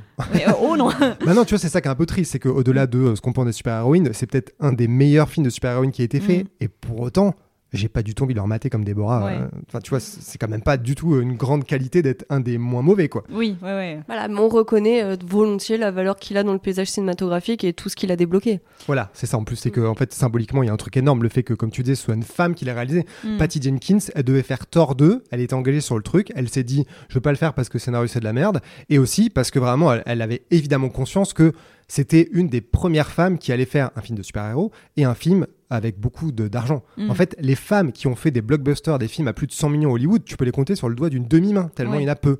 Et donc, il y a un truc symbolique. Elle se, re- elle se retrouvait à devoir porter la responsabilité d'un truc qui allait peut-être atomiser un- une porte qui était en train d'être ouverte. Et, elle- et- et alors que si c'était un mec, tout le monde s'en foutait. D'ailleurs, c'était qui? C'était Alan Taylor qui a continué sa carrière à peu près depuis. C'est après qu'il a fait Terminator Genesis, non? Ou avant Je sais plus. C'était le même marasme d'horreur, mais en tout cas, ça n'a pas vraiment tué quoi que ce soit. Alors que Patty Jenkins, elle savait que du coup, il y avait une- un truc sur ses épaules. Mm. Donc, heureusement, après, euh, Wonder Woman a marché.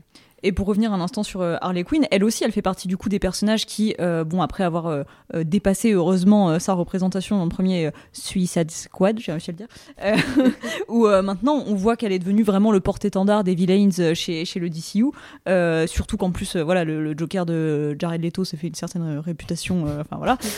Et donc maintenant, on a vraiment l'impression que c'est vraiment Harley Quinn qui est devenue la figure centrale de, des méchants, et, et du coup, c'est pas étonnant que maintenant elle soit même reprise, soit qu'elle revienne pas Margot Robbie, mais Lady Gaga en Harley Quinn dans le Joker 2 qu'on attend, euh, enfin Folie à 2 qu'on attend la suite Mhm. du film avec euh, Joaquin Phoenix. Ouais, c'est ça, c'est que au final, il y a des personnages féminins qui ont réussi à devenir des arguments promotionnels.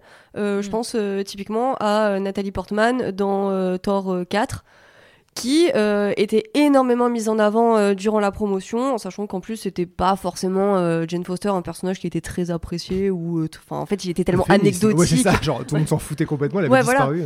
Et là, au final, on la met vraiment au centre de la promotion, on la met techniquement sur un pied d'égalité avec Thor. Donc il y a vraiment le fait que ce qui avant était un peu un objet de rebut, on laisse au fond euh, en tout petit sur l'affiche. Là maintenant, il y a le fait d'assumer. Alors d'un côté, il y a véritablement les ambitions artistiques et tout ça, et de l'autre, il y a aussi un petit peu la- l'argument marketing euh, qui joue sur le féminisme aussi, qui est un peu euh, la brèche facile. Mais c'est ça, je pense aussi, le souci à ce, que- à ce moment-là, c'est que en fait, tu es obligé de mettre dans l'équation à quel point il y a un truc à raconter au-delà de juste argument promo de on est féministe, on est progressiste, on est euh, tout ce que tu veux. Et en fait, bah, c'est aussi un argument pour les gens qui sont contre ce qu'ils appellent on va dire le wokisme ou je ne sais pas quoi, Mm. parce qu'en faisant des films un peu de merde, genre Thor 4 avec une super-héroïne, bah, en fait, ça peut que te donner une preuve que bah, en fait, c'est des personnages de merde, ils savent pas quoi en faire, ils savent pas les filmer, ils savent pas les écrire, et peut-être qu'en fait tout le monde s'en fout. D'ailleurs, je trouve que dans euh, The Flash, la manière dont Supergirl est traitée, c'est quasiment ça. Bon, on va pas rouvrir le sujet, mais c'est quasiment, t'as l'impression qu'ils veulent auto-détruire le truc en direct, tellement ils font ça par-dessus la jambe. Et du coup, au moins, ce qu'on observe, c'est que avec euh, cet intérêt, on va dire que commencent à gagner les personnages féminins et le fait que bah, les studios se disent bon bah peut-être qu'on peut commencer à miser dessus, il y a quand même plus de films, enfin d'œuvres consacrées en tout cas qui ont euh, tourné autour d'elle euh, ces derniers temps. Donc effectivement, évidemment, on parlait de Wonder Woman, mais bah, Captain Marvel aussi du coup, Oui. qui a fini par avoir son film. Ouais. Et Wanda aussi, Wanda, je trouve un personnage intéressant. Je trouve que l'évolution qu'elle a, elle est quand même passée de Avengers 2, euh, où elle était du coup une demi-antagoniste parce qu'il y en avait plusieurs, à une sorte de, de semi-Avengers en puissance parce qu'elle était dans la bande, amoureuse de Vision, mais du coup quand même en arrière-plan, pour euh, finalement prendre de plus en plus d'importance avec des scènes un peu intéressantes parce que bah, elle est surpuissante, pour ensuite avoir sa série WandaVision qui a été la première série de Disney Plus grâce à la pandémie puisque ça devait pas être la première, et ensuite elle est devenue l'antagoniste principale de euh, Doctor Strange 2. hmm. Et c'est intéressant comme cours parce que c'est peut-être un des personnages féminins les plus intéressants parce qu'elle a eu le plus de choses à vivre. Alors je sais qu'il y a pas mal de gens qui critiquent le fait que du coup elle soit quand même beaucoup réduite à une histoire d'amour et son rôle de mère puisque littéralement elle veut foutre en l'air les galaxies et les univers pour retrouver ses potentiels gosses. Mais en même temps, bah, c'est une ficelle dramaturgique comme plein d'autres, et je trouve qu'au moins elle a des choses à vivre, elle a des choses à faire, et elle est ni noire ni blanche, elle a eu beaucoup de nuances, et en plus Elizabeth Olsen, c'est une bonne actrice. Je trouve que pour le coup, dans l'MCU, c'est une de celles qui s'en sort le mieux parce qu'elle a eu les meilleurs scénarios, notamment dans WandaVision, qui est une série hyper intéressante. Hmm. Puis même au final, si elle a pas son film solo et qu'elle aura probablement pas son film solo, moi je trouvais qu'elle avait carrément piraté Doctor Strange 2, Ouais, ouais. où c'était plus son histoire au final et la suite de WandaVision que la suite de Doctor Strange et euh, l'histoire de Stephen Strange. Et il y a un truc aussi qui était euh, intéressant, c'est euh, au départ, on sentait bien qu'ils savaient pas trop comment gérer les pouvoirs de Wanda. C'est-à-dire que bon, euh, on t'expliquait un petit peu comment ça fonctionnait, on te laissait sous-entendre qu'elle pouvait être très très puissante sans véritablement l'assumer. Et de plus en plus, ils se sont dit bon en fait on a un personnage surpuissant, bah laissons-la être surpuissante. Et c'est dans Endgame qu'il y a cette scène où elle débarque justement au Wakanda sur le champ When you're ready to pop the question, the last thing you want to do is second guess the ring.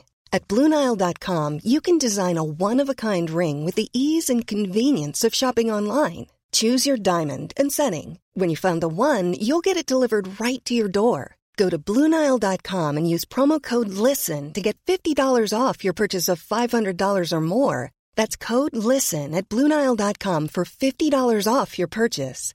Bluenile.com code LISTEN.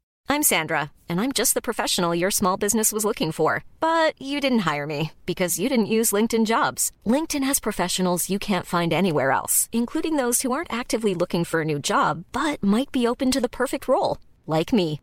In a given month, over 70% of LinkedIn users don't visit other leading job sites. So if you're not looking on LinkedIn, you'll miss out on great candidates like Sandra. Start hiring professionals like a professional. Post your free job on linkedin.com/spoken today. Bataille. C'est Infinity War. C'est Infinity. War, voilà, elle débarque sur le champ de bataille, elle pulvérise tout, et t'as le personnage de Okoye qui dit mais elle est si forte, mais pourquoi elle se bat pas avec nous en haut dans la tour elle Pourquoi elle se bat pas avec nous depuis le début, elle Ouais. Oui, et dans Endgame, elle est à deux doigts de foutre euh, Thanos KO aussi. Donc c'est vrai que pour le coup, ils ont pas peur de vraiment évoquer régulièrement qu'elle est très puissante. Elle est juste fragile parce que euh, bah, elle est au début de sa carrière de, de- de puissante. Mais je trouve que c'est plutôt bien foutu, effectivement, visuellement. C'est assez satisfaisant de voir qu'elle peut foutre la raclée à tout le monde. Puis c'est clairement pour moi le personnage, euh, un des personnages ou le personnage le plus tragique Ouais. de tout le Mm. MCU. Quand tu fais tout le retour de son histoire, elle a vu ses parents mourir sous ses yeux, son frère jumeau mourir sous ses yeux. Elle a dû tuer son gars pour pas qu'il se fasse tuer. Au final, il est il a, il a été ressuscité par Thanos, puis il a été retué sous ses yeux, puis ensuite elle a eu des enfants qu'elle a perdus. Enfin, Tu franchement, m'étonnes qu'elle ait foutu le voilà. bordel, quoi. psychologiquement, ce personnage ne peut pas être Mais parce que dans les comics, c'est un personnage passionnant aussi. Donc Oui. c'est vrai que même s'ils ont effleuré euh, que le- la surface, au moins tu te dis, bah, il y a du matos et ils ont à peu près pas trop mal rendu justice. Voilà, donc au final, oui, elle reste quand même énormément sur le love interest et euh, l'aspect très maternel, mais c'est pas des choses qui sont rédhibitoires, c'est juste parce que en général les personnages féminins sont vraiment euh, réduits à ça qu'il y a cette lassitude, mais sinon les, les thèmes en eux-mêmes sont vraiment Mm. intéressants et dans le cas de WandaVision, je les trouve, enfin Wanda, dans la série WandaVision et puis dans les films, vraiment très bien traités. Mais du coup, ce qui est intéressant, c'est qu'on voit comme les personnages féminins, euh, plus, enfin, ces derniers temps, en tout cas, ont été pas mal utilisés. Même, on a l'impression pour sauver des franchises qui coulaient, en fait, qui n'arrivaient pas à se renouveler avec leurs personnages masculins habituels et avec leur, tra- leur traitement habituel. Donc, comme tu le disais, euh, Wonder Woman qui a un petit peu sauvé le DCU à une époque où, en tout cas, c'est l'impression qu'on avait. Euh, Mighty Thor aussi, vraiment, la, la, la promo de Thor 4 a beaucoup tourné autour de, de Nathalie Portman et de sa présence. Mm. En plus, c'était d'autant plus intéressant que on sait que euh, Mighty Thor, elle a un run hyper, hyper intéressant dans les comics, hyper important. Donc là, on avait vraiment l'impression qu'il y avait un, super renouveau de ce côté-là et que ça allait euh, renouveler la, la, Et en fait- la franchise. Bon, En fait, je sais pas si c'est sauvé parce que Wonder Woman, par exemple, c'est un peu le hasard, la chance qui fait que euh, ils avaient misé sur euh, les gros chevaux de Batman versus Superman. Mm. Et en fait, c'est elle qui, sur lesquels ils avaient mis pas mal de thunes quand même, mais qui finalement, effectivement, un peu sauvé l'image de marque, un peu comme Aquaman qui a fait le milliard, alors que je pense qu'ils auraient plutôt attendu que Batman versus Superman fasse le milliard. Donc Oui. c'est un peu, tu sais, les, genre les, ceux que tu mets au deuxième rang, et en fait, c'est les très bons élèves parce que, Mm. en fait, tu misais pas dessus et c'est eux qui ont explosé les scores. Mais c'est vrai que Wonder Woman, il y a un truc assez intéressant, c'est que depuis, euh, dans les derniers films Shazam et euh, dans The Flash, elle est réapparue en guest dans ces films et il me semble que littéralement, elle vient sauver, euh, elle vient sauver le cul des mecs. En fait, elle passe comme une potiche euh, mannequin avec ses beaux cheveux, mais elle vient pour euh, avec son lasso, avec ses bottes, et elle vient, elle vient sauver les gens. Et elle passe avec son sourire et repart. Donc c'est amusant parce qu'en fait, c'est un peu comme si tu ramenais le souvenir de euh, putain la superstar là, celle qui a tout réussi. Ouais. Euh, bon, à part Wonder Woman 1984, parce que ça aussi c'est un sujet. En fait, il a fallu, elle a fait son film solo qui a été, qui a coché toutes les bonnes cases, et le deuxième film qui, au-delà de la pandémie, donc il n'a pas eu la carrière commerciale qu'il aurait dû avoir, a été largement détesté par le monde, même si nous on n'a pas détesté chez là Enfin, en tout cas, je sais qu'à l'époque on l'avait. Beaucoup de Un peu choses à reprocher, mais oui, non, euh, vraiment pas autant de haine euh, que Ouais. ce qu'on a pu lire dans d'autres critiques. Pour moi, Euh, c'est un peu le fait du même bois que le premier. Mais en tout cas, ce qui est drôle, c'est que d'un seul coup, c'est comme si euh, tout s'était écroulé avec un film. Encore une fois, tu te dis, putain, mais avec le premier Wonder Woman, ils ont fait un score de fou. Ils ont quand même récolté des lauriers à tous les niveaux. Donc, c'était quand même un, c'était une réussite. Et le deuxième, c'est genre pas le droit à l'erreur. Du coup, tout s'est cassé à la gueule. Et depuis, Patty Jenkins et Gal Gadot sont euh, éjectés gentiment de Mm. l'univers. Tu dis, mais c'est ouf, quoi. Mais, comment c'est possible, genre, sur un truc comme ça Mais qu'est-ce genre, si Aquaman 2 se plante, est-ce que euh, Jason Momoa va être dégagé de d'ici Tu vois, très curieux. Ouais, c'est vrai. Bah oui, mais alors du coup, c'est vrai que ça pose un peu la question de genre à quel point est-ce qu'il y a une volonté de remettre les choses en question profondément ou est-ce que c'est vraiment histoire de s'engouffrer dans euh, une- un féminisme de façade hyper opportuniste, euh, enfin seulement seulement marketing finalement? Parce que du coup, voilà, malgré tout- tous les points positifs et tous les points euh, de, enfin tous les aspects euh, progressistes ou en tout cas de progrès qu'on a pu euh, Mm. aborder. En vrai, quand on soulève un peu le voile, euh, il y a plein de choses qui, se, qui, qui, hum, qui ne sont pas de réel progrès, ou en tout cas qui se passent assez mal. Euh, par exemple, on parlait, enfin, il y a quelques temps, là, du, hum, de la place des personnages féminins dans le scénario, leur importance dans l'histoire, etc. Est-ce que finalement, euh, on a maintenu un petit peu un progrès à ce niveau-là, ou est-ce qu'on revient un petit peu aux enjeux de base? Parce que finalement, euh, par exemple, effectivement, la Catwoman de Matt Reeves, c'était l'occasion aussi de- d'aller chercher des nouvelles choses avec le personnage de Catwoman, et on revient à des enjeux qui sont peut-être même encore moins importants que celles de chez Burton, quoi. Et euh, c'est un peu pareil finalement pour Black Widow. De toute façon, Black Widow, je trouve que. En fait, c'est vraiment comme si ça a prouvé ce personnage euh, tout ce qu'ils essayaient de faire, tout ce qu'ils avaient peur de faire. Quand tu essaies de voir l'évolution du personnage, déjà, repensons à son apparition dans Iron Man 2. C'était quand même le pire du pire. C'est franchement Batgirl dans Batman, Batman et Robin et euh, Black Widow dans Iron Man 2, c'est à peu près pareil. hein. Sauf que c'est pire Iron Man parce qu'elle a plus de place. Elle apparaît sur un ring, super belle, avec ses, avec ses belles lèvres qui sont filmées comme dans un début de soft porno. Et après, ouais, Mm. et après, t'as une scène où Iron Man, mais en fait qui représente le public masculin, va sur sa tablette, doit taper Scarlett Johansson à poil, et t'as des photos de Black Widow, mais Scarlett Johansson, en lingerie, et du coup il la mate avec Gwyneth Paltrow à côté, et on, et on parle comme un bout de viande. Et tu sais, tu me dis à quel moment c'est intéressant pour le personnage? Oui, dans les comics, elle utilise sa sexualité pour charmer, pour, pour être Black Widow, mais à quel moment c'est intéressant de faire ça, de la montrer dans cette position pour la première fois où elle apparaît? Vraiment, tu la réduis à un corps. Et ce que je trouve assez dingue, c'est que c'est pas le personnage, c'est Scarlett Johansson que tu regardes. Mm. Elle est dans une tenue, franchement, je ne sais pas si c'est une peut-être une campagne de lingerie qu'elle a faite elle-même en tant qu'actrice, comme pour une pub de parfum, mais en tout cas, tu peux vraiment y croire et ça joue sur ce trouble. Ça joue sur le trouble de vraiment les directeurs de casting se sont dit qui on pourrait caster? Emily Blunt, est plus dispo. Tape euh, Scarlett Johansson dans Google, oh bah du coup, bah ouais, carrément, Ouais. hein, quoi. Ouais, et Scarlett Johansson sur le, ring, le- sur le ring dans le film, c'est elle qui passe les essais en fait. Alors je vais Oui, un peu long, mais tu vois, t'as quand même cette impression un peu euh, Mm. vertigineuse de mais qu'est-ce qu'ils ont casté, quel est le bout de viande qu'ils sont en train de filmer en fait? Oui, parce qu'il la mate sur sa tablette. euh, euh, je, crois qu'elle s'est même pas encore présentée à lui à ce moment-là. C'est à peine si on connaît son nom. quoi. C'est vraiment sa elle est entrée de jeu. c'est tout, ouais. Et puis en plus, ça, ça dessert tellement l'intention de la scène, puisque justement, juste après, elle te fait un truc super badass sur le ring où elle fout euh, Happy par terre et où tu comprends que cette secrétaire, quand même, euh, Elle est normalement. crédible comme Superman journaliste. Ouais. Mais il fallait quand même Voilà. s'assurer avant qu'elle était bonne, quoi. Mais voilà, là où par exemple dans Avengers, euh, ils prennent un petit peu l'effet inverse, où au début du film justement, elle est euh, attachée à une chaise euh, dans une robe de soirée noire, donc euh, voilà, elle est très belle, très sexy, et elle se fait un peu euh, malmener par les personnages masculins qui veulent l'interroger, jusqu'au moment où on comprend qu'en fait depuis le début c'est elle qui mène la danse et c'est elle qui mène l'interrogatoire, et donc que euh, sous le filtre euh, gros sein et euh, hypersexualisation, il y a vraiment un personnage qui est puissant, fort et intelligent. Mais bon, dans Iron Man 2, euh, le- la, la subtilité, elle est C'est totalement ça partie. que je trouve bien dans le premier Avengers, peu importe ce qu'on pense de Joss Whedon et tout le reste, c'est pas le sujet, mais tu sens qu'il y a un regard, ce, ce qui nous manquait quand on parlait de Harley Quinn tout à l'heure, c'est le personnage est sexualisé, l'actrice est belle et considérée comme un symbole, tu peux prendre tout ça, tu peux l'utiliser et poser un regard là-dessus qui est intéressant, c'est ce qu'arrive à faire Joss Whedon dans le premier, parce que justement, il te piège toi-même. Tu sens qu'il y a une sorte de malice et d'intelligence de deuxième degré de lecture, et il y a des films où il n'y a pas ça, et donc ça devient juste, bah ouais, l'actrice, le personnage, tout s'entremêle, devient juste un bout de viande, et voilà, euh, prends ça, bouffe et repart.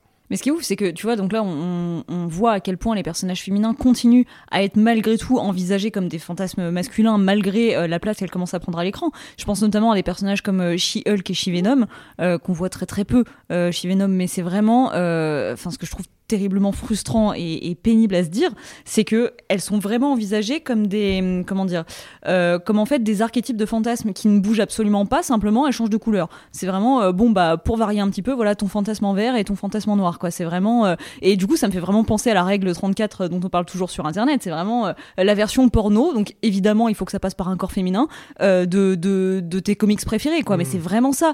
Et d'ailleurs ça ça se ressent complètement dans leur nom. C'est vraiment c'est Hulk et Venom mais version chi quoi. Vraiment. Oui, bah, de toute euh, façon, ouais, ça, ça vient des comics, ça, les personnages féminins qui sont en fait juste des dérivés, euh, très souvent des personnages euh, masculins.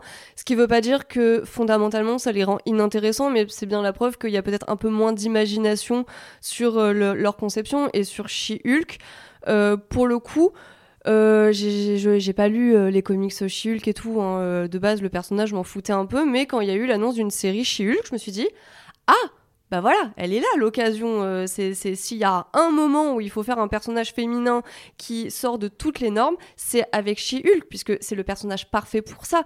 Je veux dire, c'est un personnage euh, bah, qui, qui est euh, monstrueux et inhumain normalement, c'est comme ça qu'on se le représenterait, qui est pas limité par le physique de son actrice qui est vraiment très très libre et on l'a vu avec le personnage Hulk masculin en fait qui peut être véritablement monstrueux mais on se rend compte qu'on refuse encore euh, la, la monstruosité au personnage féminin mm.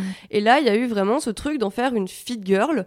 Et euh, bah, de, de base, euh, les équipes de, qui, qui se sont occupées de son design ont clairement dit que de base, elle était censée être plus musclée, mais que c'est Marvel qui, derrière, a demandé à ce que ce soit euh, constamment de plus en plus affiné pour qu'au final, euh, ouais, ce, sera, ce soit une grande meuf sexy de 2m50, quoi.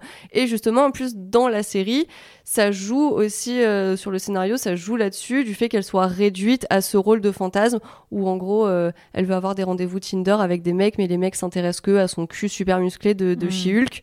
Là où c'est vraiment tout le paradoxe, parce que d'un autre côté, la série s'appelle She-Hulk et que c'est eux qui ont voulu qu'elle ressemble à ça. Donc c'est pour ça que je trouve que c'est un énorme rendez-vous manqué cette série parce que même s'il y avait quelque chose à dire sur la sexualité des femmes, enfin ça c'était le personnage où il fallait faire un truc vraiment qui change, qui explose toutes les normes et euh, là on y est resté bien sagement, presque par peur en fait de, de vraiment offrir un personnage féminin qui corresponde pas aux standards et à ce qu'en attend le, le public masculin tout simplement. Mais vra- vraiment, pour, exactement, pour aller dans ce que tu dis, on a vraiment l'impression qu'il y a quelque chose qui est vraiment pas assumé, qu'il y a une petite impulsion de départ, de renouveau, de voilà. Et derrière, en fait, euh, il y a une peur qui fait que, mais tu vois, c'est comme un peu euh, Ant-Man et la guêpe. Euh, la guêpe, elle était censée avoir l'importance qu'elle a dans les comics, dans les films, ou en tout cas, on aurait pu penser. Maintenant, les films sont vraiment marketés comme étant Ant-Man et la guêpe, comme si c'était un peu un couple égalitaire, on va dire, entre guillemets. Et euh, au final, dans le dernier Ant-Man, bah, la guêpe, euh, elle est à peine là, elle sert à rien. Alors que dans le deuxième, je trouve que tu sentais, vu qu'elle a le costume à la fin du premier, qu'il y avait un peu un envol, sans mauvais jeu de mots, et que du coup elle avait un rôle intéressant. En plus, Evangeline Lilly, c'est une bonne actrice. Moi, je trouve que c'était assez euh, stimulant parce que Mm. Ant-Man, bon, le personnage est peut-être pas le plus passionnant. En tout cas, le duo, je trouve qu'il fonctionnait bien. Mais c'est vrai que depuis. euh, je pense son dernier moment de gloire, euh, c'est d'être potiche parmi toutes les potiches de, euh, du moment Avengers Endgame où t'as toutes les meufs réunies. euh, comme s'il fallait un utérus pour sauver le monde et qu'il fallait l'afficher tout ensemble. Là, la parodie qu'ils ont fait dans The Boys est très drôle. Je sais plus, c'est comment, c'est quoi leur slogan dans The Boys quand les meufs elles sont réunies et disent euh, Weekend Girl, je sais pas quoi là, c'est un truc un peu euh, pour se foutre vraiment ouvertement de la gueule. Je, me, je me souviens du moment, mais je me souviens pas euh, précisément ce qu'elles disent. Et la productrice de The Boys a dit vraiment quand on a vu ça, on était atterrés, on s'est dit mais pourquoi il faut qu'il fasse un truc comme ça Et c'est Mm. pas la question d'être pour ou contre les femmes, la super-héroïne, c'est qu'est-ce que tu veux en raconter Et c'est pour ça que je trouve que She-Hulk a un truc assez intéressant parce que comme vous dites, c'est en fait ils étaient au bord du précipice et ils font plein de trucs, c'est vraiment la série de l'ambiguïté. Euh, Déjà, perso, je la déteste pas, mais je pourrais pas dire que je l'aime, je sais pas ce que je pense de ce truc, ce, ce truc bizarroïde. Mais quand tu disais, euh, on parle du fait que les personnages féminins sont dérivés des hommes, enfin vraiment comme Adam et Ève, quoi, c'est littéralement comme ça dans les comics que ça se passe. Et ils sont créés avec un nom dérivé, ils apparaissent dans le run du super-héros pour potentiellement après avoir leur, avoir leur aventure. Et dans la série She-Hulk, ils parlent de ça. À un moment, il y a ça Mhm. qui est abordé dans, le, dans, le, dans la série. Tout comme ils abordent le fait que les séries sont tellement formatées que Kevin Feige était un ordinateur qui crée les scénarios. Et tu te dis, c'est marrant, il y a un degré de, de- un peu d'irrévérence et de d'intelligence, mais au sein d'une série qui elle-même applique les mauvais concepts qui sont censés être dénoncés. Donc à la fin, tu te dis, mais je sais pas quoi penser. T'as l'impression Ouais. qu'ils font exprès pour que tu puisses pas détester, adorer. Tu dis juste, c'était intéressant en tremblante. non, j'ai pas compris qu'est-ce qui s'est passé. Quoi. Mais il y a vraiment euh, le fait de, de- finalement, euh, tu parlais de fausses promos, c'est vraiment ça. T'as l'impression que les femmes, elles sont mises en avant dans la promo parce que, bah, parce que ça fait bien et parce qu'on a l'impression que ça peut ramener des gens. Et derrière, finalement, elles servent pas. Donc, j'ai vraiment beaucoup de mal à comprendre cette idée de ça sert en termes de promo, mais au sein du film, ça peut pas servir, tu vois. Parce qu'en plus, la guêpe, elle a même plus, euh, comme maintenant, euh, bah, ils sont mariés, euh, bah, en fait, c'est même plus un love interest, c'est juste Mm. bobonne, quoi. Donc, en plus, elle a même pas le peu d'intérêt que peut avoir un love interest dans ce genre d'histoire. Et, et en fait, c'était la même chose pour Mighty Thor. Finalement, voilà, la promo a Ouais. beaucoup été faite sur elle. Et dans le film, bah, à quoi elle sert en plus Non, mais ça, c'est vraiment le pire carnage de, de Marvel, quoi. Je me souviens qu'il y avait des, des, des vidéos, make- enfin, pas making-up, des vidéos volées, des photos volées où tu voyais le tournage, où elle était censée, après avoir, après avoir pris le marteau, elle s'envolait dans les airs, il y avait une transformation qui avait été tournée. Mm. Dans le film, c'est une putain d'ellipse. À quel moment Ah tu ne montres pas en iconisant le moment où elle se transforme Et du coup, après, elle est réduite à avoir une perruque. Encore une fois, une Ouais. putain de perruque. et à se battre, mais même pas, puisqu'en fait, c'est quoi les scènes où elle se bat, à part sa première apparition dans la rue, mais c'est tellement filmé avec le cul que de toute façon, personne n'est bien dans ce film. Ouais. Et en plus, son arc tragique, qui pourrait clairement être passionnant au cinéma, est complètement bâclé. Et moi, sa mort, je la trouve, son sacrifice, enfin, je sais pas comment appeler cette merde, ce n'est même pas intéressant, c'est pas du tout dramatique, c'est pas du tout, tu, tu ne te sens pas emporté dans le truc parce que tout est traité sur un pied d'égalité entre la pire tragédie qui est le cancer Mm. et le pire gag qui est euh, tu fais un flashback de comédie romantique avec, euh, un, avec un animal sur un skate ou une merde comme ça, quoi. Ouais. Donc en fait, le film torpille absolument tout, alors qu'ils avaient peut-être le truc le plus dramatique de l'histoire de Thor dans ses films solo. Donc euh, c'est une honte, franchement. Ah, Ça, de toute manière, c'est un problème assez large, on va dire, dans ces films de plus en plus, de vouloir, euh, de se refuser absolument à mettre des, des réels enjeux et des, des vrais risques pour les personnages, et surtout éventuellement bousculer un petit peu émotionnellement le public, euh, voilà. Mais effectivement, là, le personnage féminin qui tenait et sur lequel ils misaient, bah, ils l'ont complètement gâché euh, à travers ça, quoi. Et c'est même pas comme si on pouvait se dire, oh bah elle aura d'autres occasions, puisqu'a priori elle est morte à la fin, elle est à la Valhalla avec Idris Elba, donc autant Ah, dire que leur- tous les rebuts euh, oscarisés ou semi-oscarisés du MCU sont à Valhalla, et euh, tant mieux pour eux, hein, mais euh, du coup elle va pas revenir, elle aura pas de film solo, j'espère pas pour elle. En plus, pour info, elle devait faire le Cronenberg à la place. hein. Elle est- devait Ah. faire les crimes du futur, et je crois que Thor a dû être tourné pendant 4 ans et demi, en tout cas c'était pas l'écriture, c'était le tournage qui a pris du temps, et donc elle a pas pu le faire, et donc ils ont inversé le rôle et tout, donc elle aurait pu tourner un Cronenberg au lieu de... de Cela dit, il est nul aussi, hein, donc euh, bon. euh, voilà. ouais, mais au moins t'as tourné Cronenberg, ouais. Qu'est-ce que tu tires comme gloire euh, de Thor à part de la thune? C'est sûr. Enfin, J'espère pour elle. Elle a rendu heureux ses enfants. Oui, non, bah, c'est rien que pour ça, faut pas faire de gosses. Tu vois, c'est la meilleure raison du monde pour pas en faire. Et qu'est-ce qu'on peut citer du coup comme autre film euh, qui étaient des projets perso euh, qui ont été abandonnés autour de personnages féminins intéressants bah, moi, j'ai envie de parler de Jean Grey dans X-Men parce que c'est quand même un personnage euh, assez passionnant dans les comics qu'avec euh, le Phénix Noir, qui a un, un arc qui est passionnant que tous les gens qui aiment les comics adorent. Et il a pas été adapté une fois, mais deux fois. Elle- non, mais c'est hallucinant. Genre, c'est un des arcs, il me semble, les amateurs de comics aiment le plus, qui est assez important, qui, est, qui a une envergure de fou, avec un personnage qui est vraiment, encore une fois, déchiré en son fort intérieur par une force dévastatrice, mais à un niveau cosmique.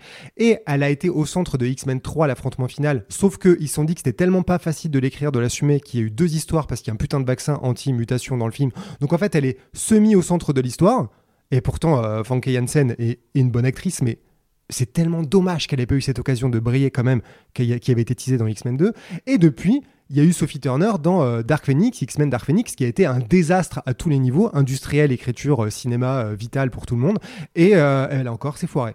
Donc depuis, euh, Disney a récupéré les droits, donc j'imagine qu'un jour, peut-être qu'on sera encore vivant, ils feront Dark Phoenix, mais c'est quand même fou que cet arc important, avec ce personnage intéressant, euh, assez important dans les X-Men, ait été foiré deux fois genre sur, sur le temps de notre vie, tu vois. On a vu ça en direct, c'est incroyable, je trouve. Et tu sais, Geoffrey, tout à l'heure, quand tu parlais de, du moment euh, dans Endgame, justement, avec toutes les femmes, justement, après, tu as plein de photos qui ont été faites, des captures d'écran, et c'est là, véritablement, que tu te rends compte du peu de diversité physique euh, qu'il y a, euh, en fait, pour les personnages. Soit, comme tu disais juste avant, c'est des versions accessoirisées, donc elles ont la peau bleue, elle est Mantis, elle a des petites antennes et tout ça. Mais sinon, c'est le même physique d'actrice constamment qui, qui, sont castés et puis ça reste de toute façon des personnages qui sont euh, humanoïdes c'est à dire que tous les personnages euh, style Killer Croc euh, Swamp Thing Hellboy ou Groot, c'est tous des, des, personnages masculins par défaut, alors que les actrices, elles, elles sont toutes castées pour jouer des personnages humains, et puis elles sont castées dans les mêmes proportions, en fait. C'est, mm. on n'essaie pas de, d'ouvrir les castings à d'autres profils. En fait, on reste toujours bloqué sur, euh, sur les mêmes, sur euh, les Brie Larson et tout ça, même si j'ai absolument euh, rien contre elles. Mais c'est sûr que ça offre assez peu de diversité. Là où tu peux avoir un Paul Rudd versus Mark Ruffalo, ouais voilà un Mark Ruffalo versus un Chris Hemsworth qui ont quand même des physiques assez différents. Et je pense aussi, tu vois, quand tu parles de ça, je suis obligé de penser à Jessica Alba, castée dans Les 4 Fantastiques, en Suzanne Storm. Tu Avec sa ah, scène où elle a poil euh, sur le pont, là où elle se fait ah déshabiller, parce que c'est la femme invisible. Et donc, à un moment, elle enlève ses vêtements euh, et ses sous-vêtements euh, pour aller sauver quelqu'un. Sauf qu'au bout d'un moment, pouf, il n'y a plus ses, pouvoirs, donc elle réapparaît à poil au milieu de tout le monde. Tu vois, j'ai rien mhm. contre Jessica Alba. Elle a commencé avec James Cameron, donc a priori, elle aurait pu être une bonne actrice dans une autre dimension. Mais elle, vraiment, quand ils ont casté Jessica Alba, tu te dis, mais je me demande à quoi ils ont pensé. Vraiment la meuf à l'époque, elle faisait bleu d'enfer où elle était en maillot de bain sur l'affiche et tout. Elle enchaînait des trucs euh, honey où elle jouait une danseuse.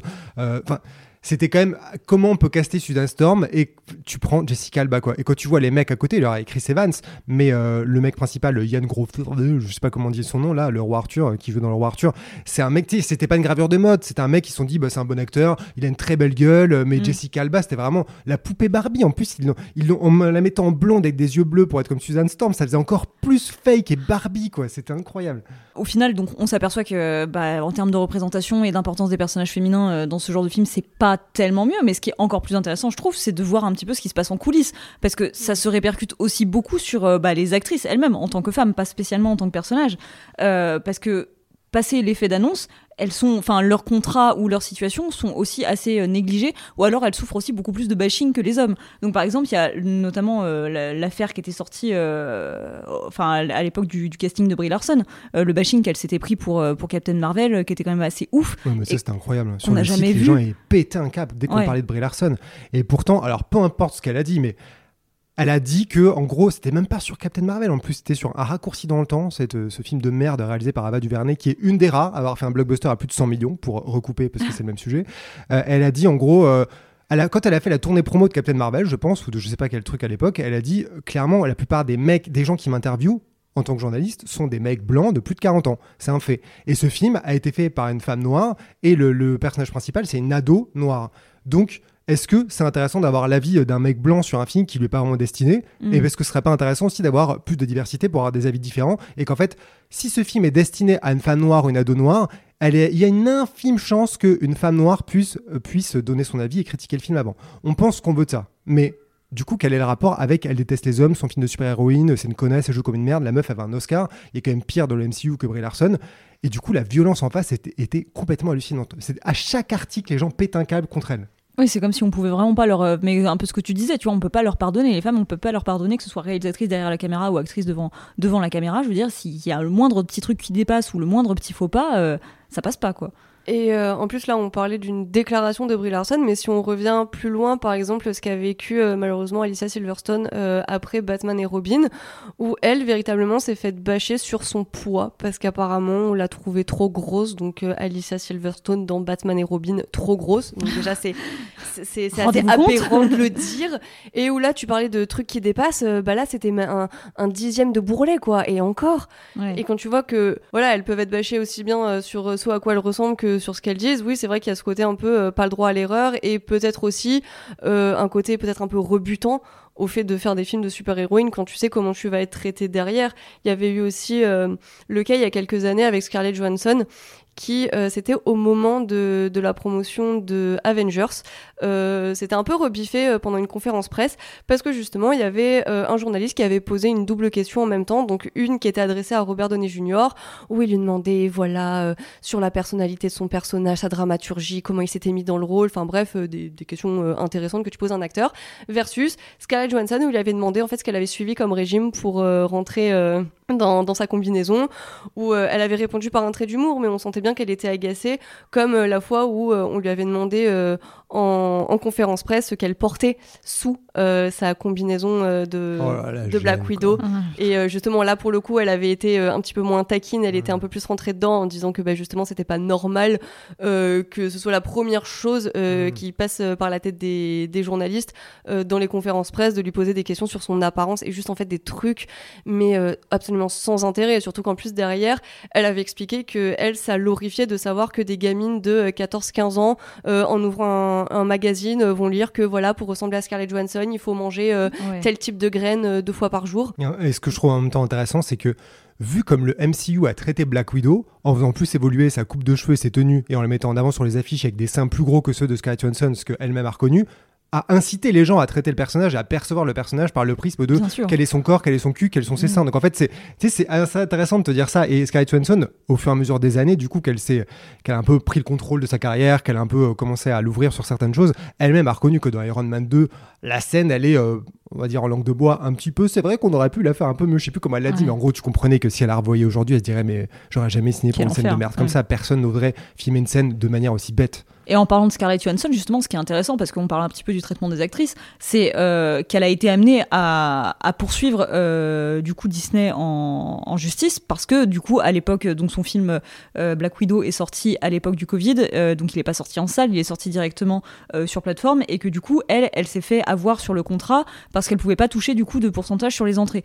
Et, et, du coup, ça a fait un peu de bruit, et voilà, elle les a poursuivis en justice. Il y a eu pas mal de, de, gros titres faits là-dessus, et, et la, la défense de Disney, c'était un peu de dire, euh, enfin, c'était un peu de l'afficher à base de, mais vous vous rendez compte déjà du salaire énorme qu'elle touche, elle vient râler sur quelques, enfin, sur, sur de l'argent en plus, elle en veut toujours plus, machin, machin. Sauf que, encore une fois, la question qu'on se pose, c'est à quel moment est-ce qu'ils auraient fait ça en Henri Cavill Mais là, ouais, ils ont balancé euh, son salaire, le montant exact. Euh, et en plus, ils ont été dégueulasses. Ils ont dit, en gros, ils trouvaient que c'était une forme de euh, d'exploitation du Covid. Genre, euh, en fait, c'était pas c'était pas du tout joli de faire ça euh, alors que le Covid tuait des gens. Du coup, tu vas pas demander de l'argent connasse en plus, quoi. Ah et au final, qu'est-ce qu'ils ont fait? Ils se sont rendu compte qu'en fait, tout le monde était contre eux, que vraiment c'était parce que Disney, personne n'a vraiment osé faire un truc comme ça à Disney, surtout chez Marvel. Mm. Les gens sont des petits soldats, les gens l'ouvrent peu, ils font de l'humour, c'est très light. Tu vois, c'est même étonnant que Brie Larson puisse énerver autant parce que dans le MCU, il y a personne qui énerve autant. Tout le monde les aime bien, tout le monde les trouve les, les trouve sympas ou tout le monde s'en fout. Et, euh, et elle, elle a vraiment fait un truc qui était un peu inédit. Et au final, Disney a clairement dû sentir qu'ils avaient déconné en étant bah dans cette réaction avec elle. Du coup, ils ont, ils ont trouvé un accord. Et euh, a priori, selon les médias, elle aurait touché 40 millions euh, du coup pour, pour clore l'affaire et s'excuser. Ah voilà, surtout qu'en plus, négocier des bonus sur les entrées en salle, c'est pas du tout euh, quelque chose euh, qui est rare ou euh, qui était un ah traitement exclusif pour elle. On sait que Robert Downey Jr. véritablement, il a touché un pactole en plus pour Endgame. Enfin, c'est vraiment quelque chose qui est courant. Et là, en fait, la, défense et je dis pas que c'est les intentions qu'ils avaient, mais la façon dont ils se sont défendus, ça faisait un peu regarder cette femme vénale qui en a que pour l'argent et qui en demande toujours plus. En fait, en jouant sur des stéréotypes totalement inconscients, hein, mais sur des stéréotypes sexistes. Hmm. Mais justement, est-ce que, enfin, on, on en vient à se demander si il pourrait pas y avoir aussi un petit peu de soutien du point de vue de l'industrie, euh, tu vois, des acteurs, de ceci, de cela, parce que au bout d'un moment, euh, il faut pas. Oui, tu penses à quelque chose? Non, parce que tu parles de, de, soutien des acteurs et du coup, ça me rappelle euh, quand c'était la sortie de Avengers euh, l'ère d'Ultron, justement, il y avait euh, une interview avec euh, Digital Spice, si je dis pas de conneries, avec Jeremy Renner et Chris Evans. Et justement, une des journalistes pose la question, voilà, Black Widow, on sentait qu'elle était un petit peu attirée vers Captain America, mais elle a aussi une relation particulière avec Hawkeye et Hulk. En gros, où va aller son, son personnage sentimentalement Et là, il y a cette réponse, mais d'une classe infinie de, de Jeremy Renner qui se contente de dire, en gros, c'est une pute, c'est une grosse traînée et tout euh, dans un gros éclat de rire euh, bien gras.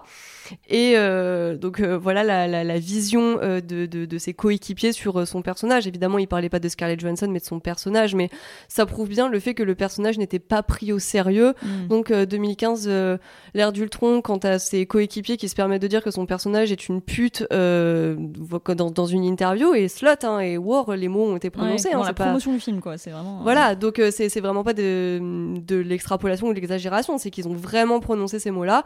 On se dit oui, bah à ce moment-là, c'est sûr qu'elle allait pas avoir son film, étant donné que véritablement il y avait un manque de prise de sérieux du personnage. Et c'est vrai que quand tu regardes les films en même temps, euh, c'est pas du tout pour dire qu'ils ont raison, mais comme euh, quand le journaliste demande ce qu'elle porte sous ses fringues, sous son, costume, quand tu regardes la trajectoire de Black Widow, elle a été donc dans un rapport un peu de séduction, même si c'était semi-professionnel avec Iron Man dans le premier, parce que clairement elle est là pour euh, le charmer, s'approcher de lui pour des raisons euh, Shield, mais quand même. Elle a une relation quasiment amoureuse peut-être avec Hulk, en tout cas ils ont un truc vraiment platonique, mais elle lui touche le bout du doigt pour le détransformer, donc a priori il y a un truc entre eux. Euh, et Captain America, ils ont aussi une relation qui a peut-être un peu ressemblé à du flirt, même si avec Captain America, il y a un truc qui devient un peu rapport frère-sœur, mais quand même ils s'embrassent dans le deuxième, et tu sens qu'il y jouent un peu tout le temps sur ce sous-texte. Et, euh, et avec Hawkeye aussi, elle a une relation tellement privilégiée qu'à chaque fois tu dis, mais c'est privilégié parce que elle est super intelligente par rapport aux autres. Et du coup, elle est humainement compatible pour discuter Ou est-ce qu'il y a eu une sorte de tension sexuelle ou quoi que ce soit? Je trouve que les films ils ont quasiment passé en revue tous les mecs en se disant Bon, peut-être que. euh, non, ah, bon, elle est morte, c'est fini. Jusqu'à ce qu'ils aient abandonné euh, la relation avec euh, Bruce Banner, dont donc Hulk, sur la simple justification de ça prenait trop de place dans le scénario et on savait pas trop Trop place. où on allait euh, avec ça quoi. Donc du coup on a laissé tomber. Donc Black Widow est, de, est passé de personnage euh, qui a euh, des relations, en tout cas des relations ambiguës avec les trois quarts des personnages masculins à je suis seul et je finirai seul. Et, pour autant, tu vois, une des plus belles scènes de, scènes de tout l'MCU avec Black Widow, je trouve que c'est dans Endgame. C'est une scène toute conne. Ils ont un sandwich. euh, ils sont en train de manger Captain America et elle. Et en fait, il y a eu le blip, donc en fait, c'est la, la dépression. Et ils discutent tous les deux. Et en fait, elle lui dit, mais en fait, je sais pas quoi faire. Et il me semble, était un truc du genre, je sais pas quoi faire parce que, en fait, j'ai l'impression que toute ma vie, j'ai consacré à ça. Et du coup, quel est mon but maintenant? On a échoué. Et tu sens ce moment super humain, super simple. Et je me souviens m'être dit, euh, bah, c'était un peu la meilleure scène du film, euh, point de vue dramaturgie. Tu sens qu'il y a un truc très joli qui se passe entre les deux acteurs, euh, entre les deux personnages. Et c'est paradoxalement, alors qu'il n'y a plus de tension sexuelle, puisqu'à ce moment-là, tu sais que Captain America et elle, ils sont pas ensemble, il n'y a pas de tension sexuelle. C'est juste un frère et une sœur, deux potes, et ils parlent humainement. Et tu dis, putain, mais tout ça pour arriver à ça, pour l'avoir, Mm. avec en plus, ce truc, pour le coup, assez intéressant. Tu vois, il me semble que sa couleur, en fait, elle ne fait plus sa couleur. Parce qu'en fait, elle est en dépression de c'est la fin du monde. Elle a plus de raison d'être dans ce rôle dans lequel elle était coincée avant, et en tout cas qu'elle portait. Et du coup, tu vois que sa couleur naturelle repousse et qu'elle n'a pas encore fait sa couleur. Tu sais, c'est des petits détails, mais tu te dis, c'est marrant, c'est un peu comme s'ils avaient essayé de clore avec des mini détails euh, des, des arcs entiers de, de poupées Barbie euh, géantes. euh, et c'est des moments où tu dis, bah, c'est un peu trop tard, mais bon, ok, ok, c'est, j'en prends note, quoi. Ouais, bah, enfin, du coup, euh, on voit que malgré tout, même s'il y a de plus en plus de super-héroïnes qui sont proposées, au final, on a l'impression de, enfin, quand on les évoque, de toujours un petit peu revenir aux problèmes de base qu'on évoquait au début euh, et de, de- des problèmes de représentation qui étaient les, qui étaient déjà les mêmes finalement il y a 20, 30 ans ou même plus, et que bah du coup, bon bah, enfin, ok, on a l'impression que là, euh, effectivement, avec un, un certain féminisme de façade ou de marketing et euh, une sorte d'obligation morale, j'ai envie de dire, de voilà euh, mettre en avant des personnages féminins et l'intérêt que ça peut avoir parce que ça attire euh, un certain type de public ou parce que c'est l'occasion de montrer des belles meufs à l'écran. Au final, l'évolution, elle est pas, c'est pas encore là quoi. On va dire que c'est pas, c'est pas, il, il faut autre chose pour que ça devienne pérenne, pour que ça devienne Ouais. vraiment intéressant. Bah, en fait, j'ai un peu la sensation qu'il y a eu. C'est encore trop de l'ordre de l'exception quand ça cartonne, parce que si tu regardes les chiffres, Captain Marvel et Wonder Woman 1 ont cartonné, donc c'est un peu ouvert les portes, genre en fait les gens peuvent aller voir des films avec des Ouais. femmes, mais depuis il y a eu euh, Dark Phoenix qui s'est méga planté, il y a eu Birds of Prey qui n'a pas du tout été un succès, Wonder Woman 1984 et Black Widow malheureusement sont un peu victimes de la pandémie, donc c'est compliqué de compter parce que les chiffres sont pas complets, mais ça n'a visiblement pas été des super cartons, en tout cas Wonder Woman a clairement pas été détesté par les gens, et si tu remontes après à Supergirl, Catwoman, Electra et Unflux, tout ça ont été des Donc j'ai l'impression qu'en fait, il y a toujours la fragilité, il y a toujours pas la vraie conviction que les gens peuvent y aller. Alors qu'il y a eu tellement de succès avec des super-héros masculins qu'en fait, à chaque fois, l'exception devient le bide. Mais Oui. l'exception pour les films de super-héroïnes, c'est le succès encore. C'est peut-être ça qui leur donne autant envie de trembler à chaque fois. Et c'est Oui. peut-être pour ça que ça n'avance pas. Oui, voilà ce que j'allais dire, puisque là, on a eu un petit peu la vague où on rattrapait un peu le retard, donc on sortait plusieurs projets avec des, des super héroïnes, mais au final, on regarde euh, là sur euh, les, les sorties de 2023-2024, bah les films, il y aura euh, The Marvels, donc euh, qui ne s'appelle pas Captain euh, Marvel 2, mais The Marvels, donc on enrobe un petit peu le truc. Et sinon, bah, il y a quoi d'autre? Bah ouais, puisque Bad Girl a été jeté, donc on le verra Ça jamais. aussi, et quand euh, on voit The Flash, peut-être que c'est pas plus mal, mais en tout cas, il n'existe plus, on pourra pas le voir. Ouais, mais dans ces cas-là, pourquoi The Flash et pas pourquoi pas Ah bah, Batgirl on, mais se, bon. on se pose la question.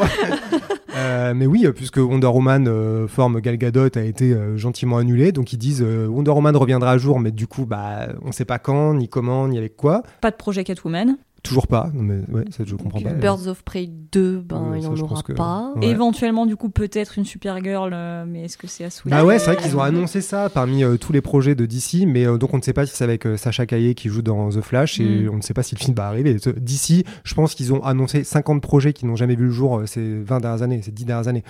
Donc euh, là, on va, surtout voir euh, comment Superman Legacy se passe et je pense qu'à partir de là, on verra si James Gunn et Peter Safran sont virés comme euh, 43 autres personnes avant chez DC, mais c'est encore un peu flou. Donc c'est sûr qu'il n'y a pas grand-chose auquel s'accrocher. là. Puis même, il y avait eu euh, un moment bah, sur euh, toute la série Disney euh, qui était clairement là en fait pour présenter la nouvelle génération de héros. Il y avait euh, ces commentaires qui revenaient très souvent, que ce soit juste de simples remarques ou des reproches de ah bah maintenant c'est plus que des femmes et c'est il n'y a pas que des femmes, mais c'est vrai qu'on a eu euh, une prolifération de personnages euh, féminins. Prolifération, on Ouais, parle dit de comme ça, quoi. on dirait. C'était pas censé être méchant, il y a eu une, une multiplication. Voilà. Une multiplication des personnages euh, féminins, que ce soit Kate Bishop pour remplacer Hawkeye, euh, la nouvelle Black Widow, euh, She-Hulk, euh, Miss Marvel. Pour autant, tous ces personnages qui certes ont eu leur série ou qui sont amenés à prendre la relève de d'autres héros, et ben pour l'instant il y a rien qui dit que qu'ils auront leur film solo, qu'elles auront leur film solo au cinéma. On imagine oui bien que elles seront euh, dans une scène post-générique de tel film, qu'elles apparaîtront dans telle scène, qu'elles seront dans tel Avengers, mais pas de projet de film solo Mm. sur elles, donc ça reste quand même un progrès, mais qui se fait, euh, bah voilà, sans trop de risques sur Disney+, là où les enjeux sont quand même beaucoup moindres au niveau du box-office. Ouais. Ouais, c'est vrai que je suis curieux quand il y aura les Avengers 5 et 6, qui sera dans la bande? Alors, il y aura a priori Captain Marvel, puisque c'est une des plus puissantes. A priori, il y aura Black Panther version euh, Laetitia Wright. Mais du coup, c'est même pas un choix. Ils ont subi Ouais. évidemment la mort tragique de Chadwick euh, Boseman, donc euh, c'est même pas vraiment une décision. Et après, ouais, c'est qui les autres effectivement? Donc euh, il y a pas tant que ça. Euh, En plus, je trouve que The Marvels, donc Captain Marvel 2, c'est assez dingue et je me demande à quel point c'est pas un truc kamikaze comme Supergirl dans The Flash. Tu te dis, mais tu prends une super-héroïne qui a eu son film solo, tu fais une suite dans laquelle tu mets Miss Marvel qui est apparue dans 6 épisodes de merde sur Disney ⁇ et tu prends un personnage qui est apparu en arrière-plan de WandaVision. Tu mets les trois ensemble. Mais c'est- tu sais, c'est c'est trop bizarre comme décision. Ouais. Qui, à qui a eu droit à ça? Le dernier qui a eu droit à un film solo qui est devenu un film gro- de groupe, c'était euh, Captain America. Et c'était Civil War avec un espèce d'Avengers euh, euh, 2.5. Donc je, je- franchement, The Marvels, ça peut vraiment être euh, un énorme euh, coup bordélique qui confirme que les gens veulent pas des super-héroïnes peut-être. demande si c'est même pas fait exprès pour que ce soit autant le bordel. Et du coup, bah, quitte à regarder un petit peu vers l'avenir comme ça, qu'est-ce qu'on pourrait imaginer comme, euh, enfin, je sais pas vous, mais en tout cas moi, je me dis, j'en parlais un petit peu au début du fait que le personnage de Poison Ivy est sous-exploité euh, de manière générale au cinéma, parce que bon, à part euh, la version de Uma Thurman dans le catastrophique Batman et Robin, finalement, elle a pas, elle a pas été plus adaptée que ça, alors que pourtant c'est un personnage. Moi, je trouve ça, je trouverais ça hyper intéressant de le mettre en avant aujourd'hui, parce que évidemment tu peux lui rattacher des, considérations écologiques, voilà, que c'est quand même un personnage qui a beaucoup de potentiel, en plus a des runs, c'est pareil en termes de comics, qui sont très détachés pour le coup euh, des, des personnages masculins, et je trouve qu'il y a des tas de choses à faire. Je comprends pas pourquoi on n'a pas encore fait revivre Pois- Poison Ivy au cinéma, et moi c'est un peu ce que j'attends perso.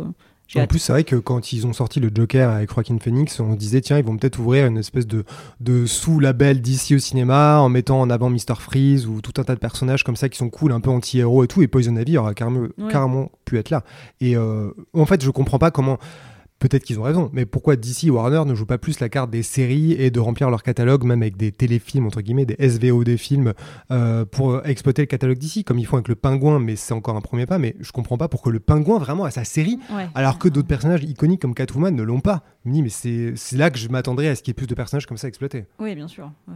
Et comme truc que j'attends, moi, pff, moi c'est peut-être le, euh, le cloisonnement entre euh, euh, quel genre fait quel film. Donc tous les films de super-héroïnes doivent être faits par une femme ou co-réalisés par une femme comme, Captain Marvel. Et pourquoi pas une femme pour réaliser Avengers 12 et Captain America 43, tu vois Mm. Et pourquoi pas un- après dans l'autre sens ça marche peut-être moins parce que justement donner à un homme un film de super-héroïne c'est justement un des problèmes c'est que les femmes n'avaient pas accès à ces postes-là. Mais euh, Mais dans l'idéal, un jour, il voilà, faudrait que ça puisse je arriver. dis à un quoi, moment ouais. il faudrait qu'il y ait plus de cloisonnement, mais Mm. le décloisonnement passerait plutôt par filer tout un tas de jobs à des femmes. Et je pense que a priori euh, une femme n'a pas forcément comme obligation ou en unique envie de faire un film de super-héroïne. Elle Bah peut oui. aussi se mesurer à des trucs différents. et Il y en a plein qui l'ont déjà dit. Donc euh, Non, oui, non, je suis, je suis d'accord. Euh, bah, pour terminer le petit tour de table, euh, moi je pense que ce serait par rapport à ce dont j'ai parlé tout à l'heure, le choix des, des actrices pour jouer les personnages. Euh, c'est vrai que choisir euh, une actrice qui a déjà une musculature beaucoup plus développée que la normale, euh, ce, serait quelque chose que j'aurais vraiment envie de voir. Parce que quand c'est fait par exemple dans Ant-Man 3 avec cette actrice qui a vraiment des, des- épaules super impressionnantes et qui est vraiment badass quand tu la regardes, bon bah au final ça reste un personnage ultra tertiaire qui se bat euh, à peine. Je crois Ouais. qu'elle filme euh, deux coups et puis c'est tout. Et euh, bon après on pourra toujours dire que Hollywood déborde d'acteurs super musclés et que les femmes musclées, bon bah déjà entre musculateurs hommes et femmes, il y a forcément déjà un, un fossé, mais il y en a quand même beaucoup moins. Et je me dis mais pourquoi ne pas aller chercher du côté, je sais pas par exemple de l'UFC ou du catch, vu que le catch par rapport à la WWE, il y a vraiment une accointance euh, avec avec le cinéma et il y a énormément de catcheurs qui soient euh, en cours de carrière ou en fin de carrière euh, qui sont justement recrutés et embauchés Mm. pour leur physique. Euh, ne serait-ce que là, il y a, il y a Seth Rollins qui, qui va jouer dans Captain America 4. On imagine très bien pourquoi il a été casté parce que là, c'est même pas une question de musculature, mais c'est vraiment juste sur ses aptitudes de, de, de cascade, de combat. Et je me dis, mais oui, mais une actrice voilà qui, qui, qui jouerait, qui viendrait du milieu du catch, qui aurait déjà euh, un physique euh, différent des autres actrices, qui aurait en plus des compétences de combat où on pourrait plus s'amuser dans les scènes d'action et arrêter d'avoir ce truc un peu dégueu là toujours monté et cuté de la même façon où, au final euh, bah, tout est fait pour cacher la doublure et le fait que les acteurs Mhm. n'ont pas les compétences pour réaliser les scènes de combat bah là ça donnerait un truc quand même qui a vachement plus de gueule et euh, quand tu vois qu'ils l'ont fait euh, dans euh, Mandalorian euh, pour euh, un personnage ultra secondaire, je me demande pourquoi c'est pas fait à plus grande échelle et pourquoi c'est pas un peu plus un automatisme. en plus ils l'ont pas fait pour She-Hulk, mais pourquoi ils pourraient le faire? Parce que She-Hulk ça aurait été l'occasion parfaite. Mais oui. Ils auraient peut-être même pu faire comme à l'époque de la série des années 70 ou 80, avec vraiment deux actrices différentes pour avoir Mm. les deux physiques et pour vraiment avoir une transformation à moindre coût. Bah là, il y a, euh, je- il y a une, euh, une seconde actrice euh, qui, qui prête son corps justement et qui fait 1m90, qui est super grande. Mais bon, après, dans le personnage de She-Hulk, c'est vraiment celui qu'on aurait pu mais déformer, mais à Bah ouais. l'excès, vraiment faire un, un personnage qui n'a pas de proportion humaine, bah comme Hulk en fait, Mmh. tout Ouais. simplement, de- d'en faire son homologue masculin qui, euh, qui est pas là pour plaire au regard, quoi. Pas une fit girl avec un super bon cul, De quoi. toute façon, est-ce que ça existe des personnages monstrueux qui sont pas, euh, qui sont féminins qui sont- Alors, honnêtement, justement, avant, je, je disais euh, oui, oui, euh, on leur refuse. J'ai peut-être l'exception qui confirme la règle. C'est quand là, on a fait euh, notre papier euh, sur la série Flash et les effets spéciaux dégueulasses. À un moment, justement, il y a euh, un personnage féminin euh, dans la saison 7 qui apparaît. Donc, je crois que c'est en one shot et c'est pas du tout un personnage récurrent. C'est Alexa Rivera. Elle débarque, elle se transforme, tu vois pas la transformation, et là c'est euh, une montagne, un truc ultra monstrueux, vraiment une créature. Et je suis en mode waouh, le fait que je tique dessus, c'est vraiment la preuve qu'on n'a vraiment pas l'habitude de voir ce genre de personnage. Et vraiment, c'est le seul que j'ai trouvé. Ouais, non, mais c'est, enfin, en, en tout cas, la preuve qu'il reste plein de problèmes à régler, et plein d'évolutions à espérer. Mais du coup, c'est un sujet hyper passionnant. On a beaucoup de choses à dire dessus. Peut-être que ce serait intéressant qu'on en fasse un dossier et un truc. Bah, un dossier, je vois pas comment. Franchement, c'est un peu ça, ça fait 4 heures qu'on parle. oui, 80 dit après dans pages. Bon, euh, voilà notre thèse. Et euh, en vidéo, je vois pas euh, si on commence à devoir les recenser, faire un top ou un flop, c'est un peu chiant. On a déjà fait une vidéo sur Wonder Woman. On a parlé justement de comment c'était filmé euh, à l'époque du premier, donc on n'a pas incorporé le deuxième dedans. Bah, peut-être un podcast alors. Ah ouais. Le podcast, ouais. Ouais, Mais bah oui. Plus si un jour on fait un podcast. Bah alors du coup, si on fait un podcast, ça veut dire qu'il faut que les gens pensent à s'abonner, à mettre des commentaires, à mettre des étoiles, tout ça, tout ça, euh, parce que ça nous aiderait évidemment beaucoup à vivre et à continuer. Oui. Ça nous confirmerait qu'il faut qu'on continue le podcast. Donc, Yes, euh, soyez nos super-héros.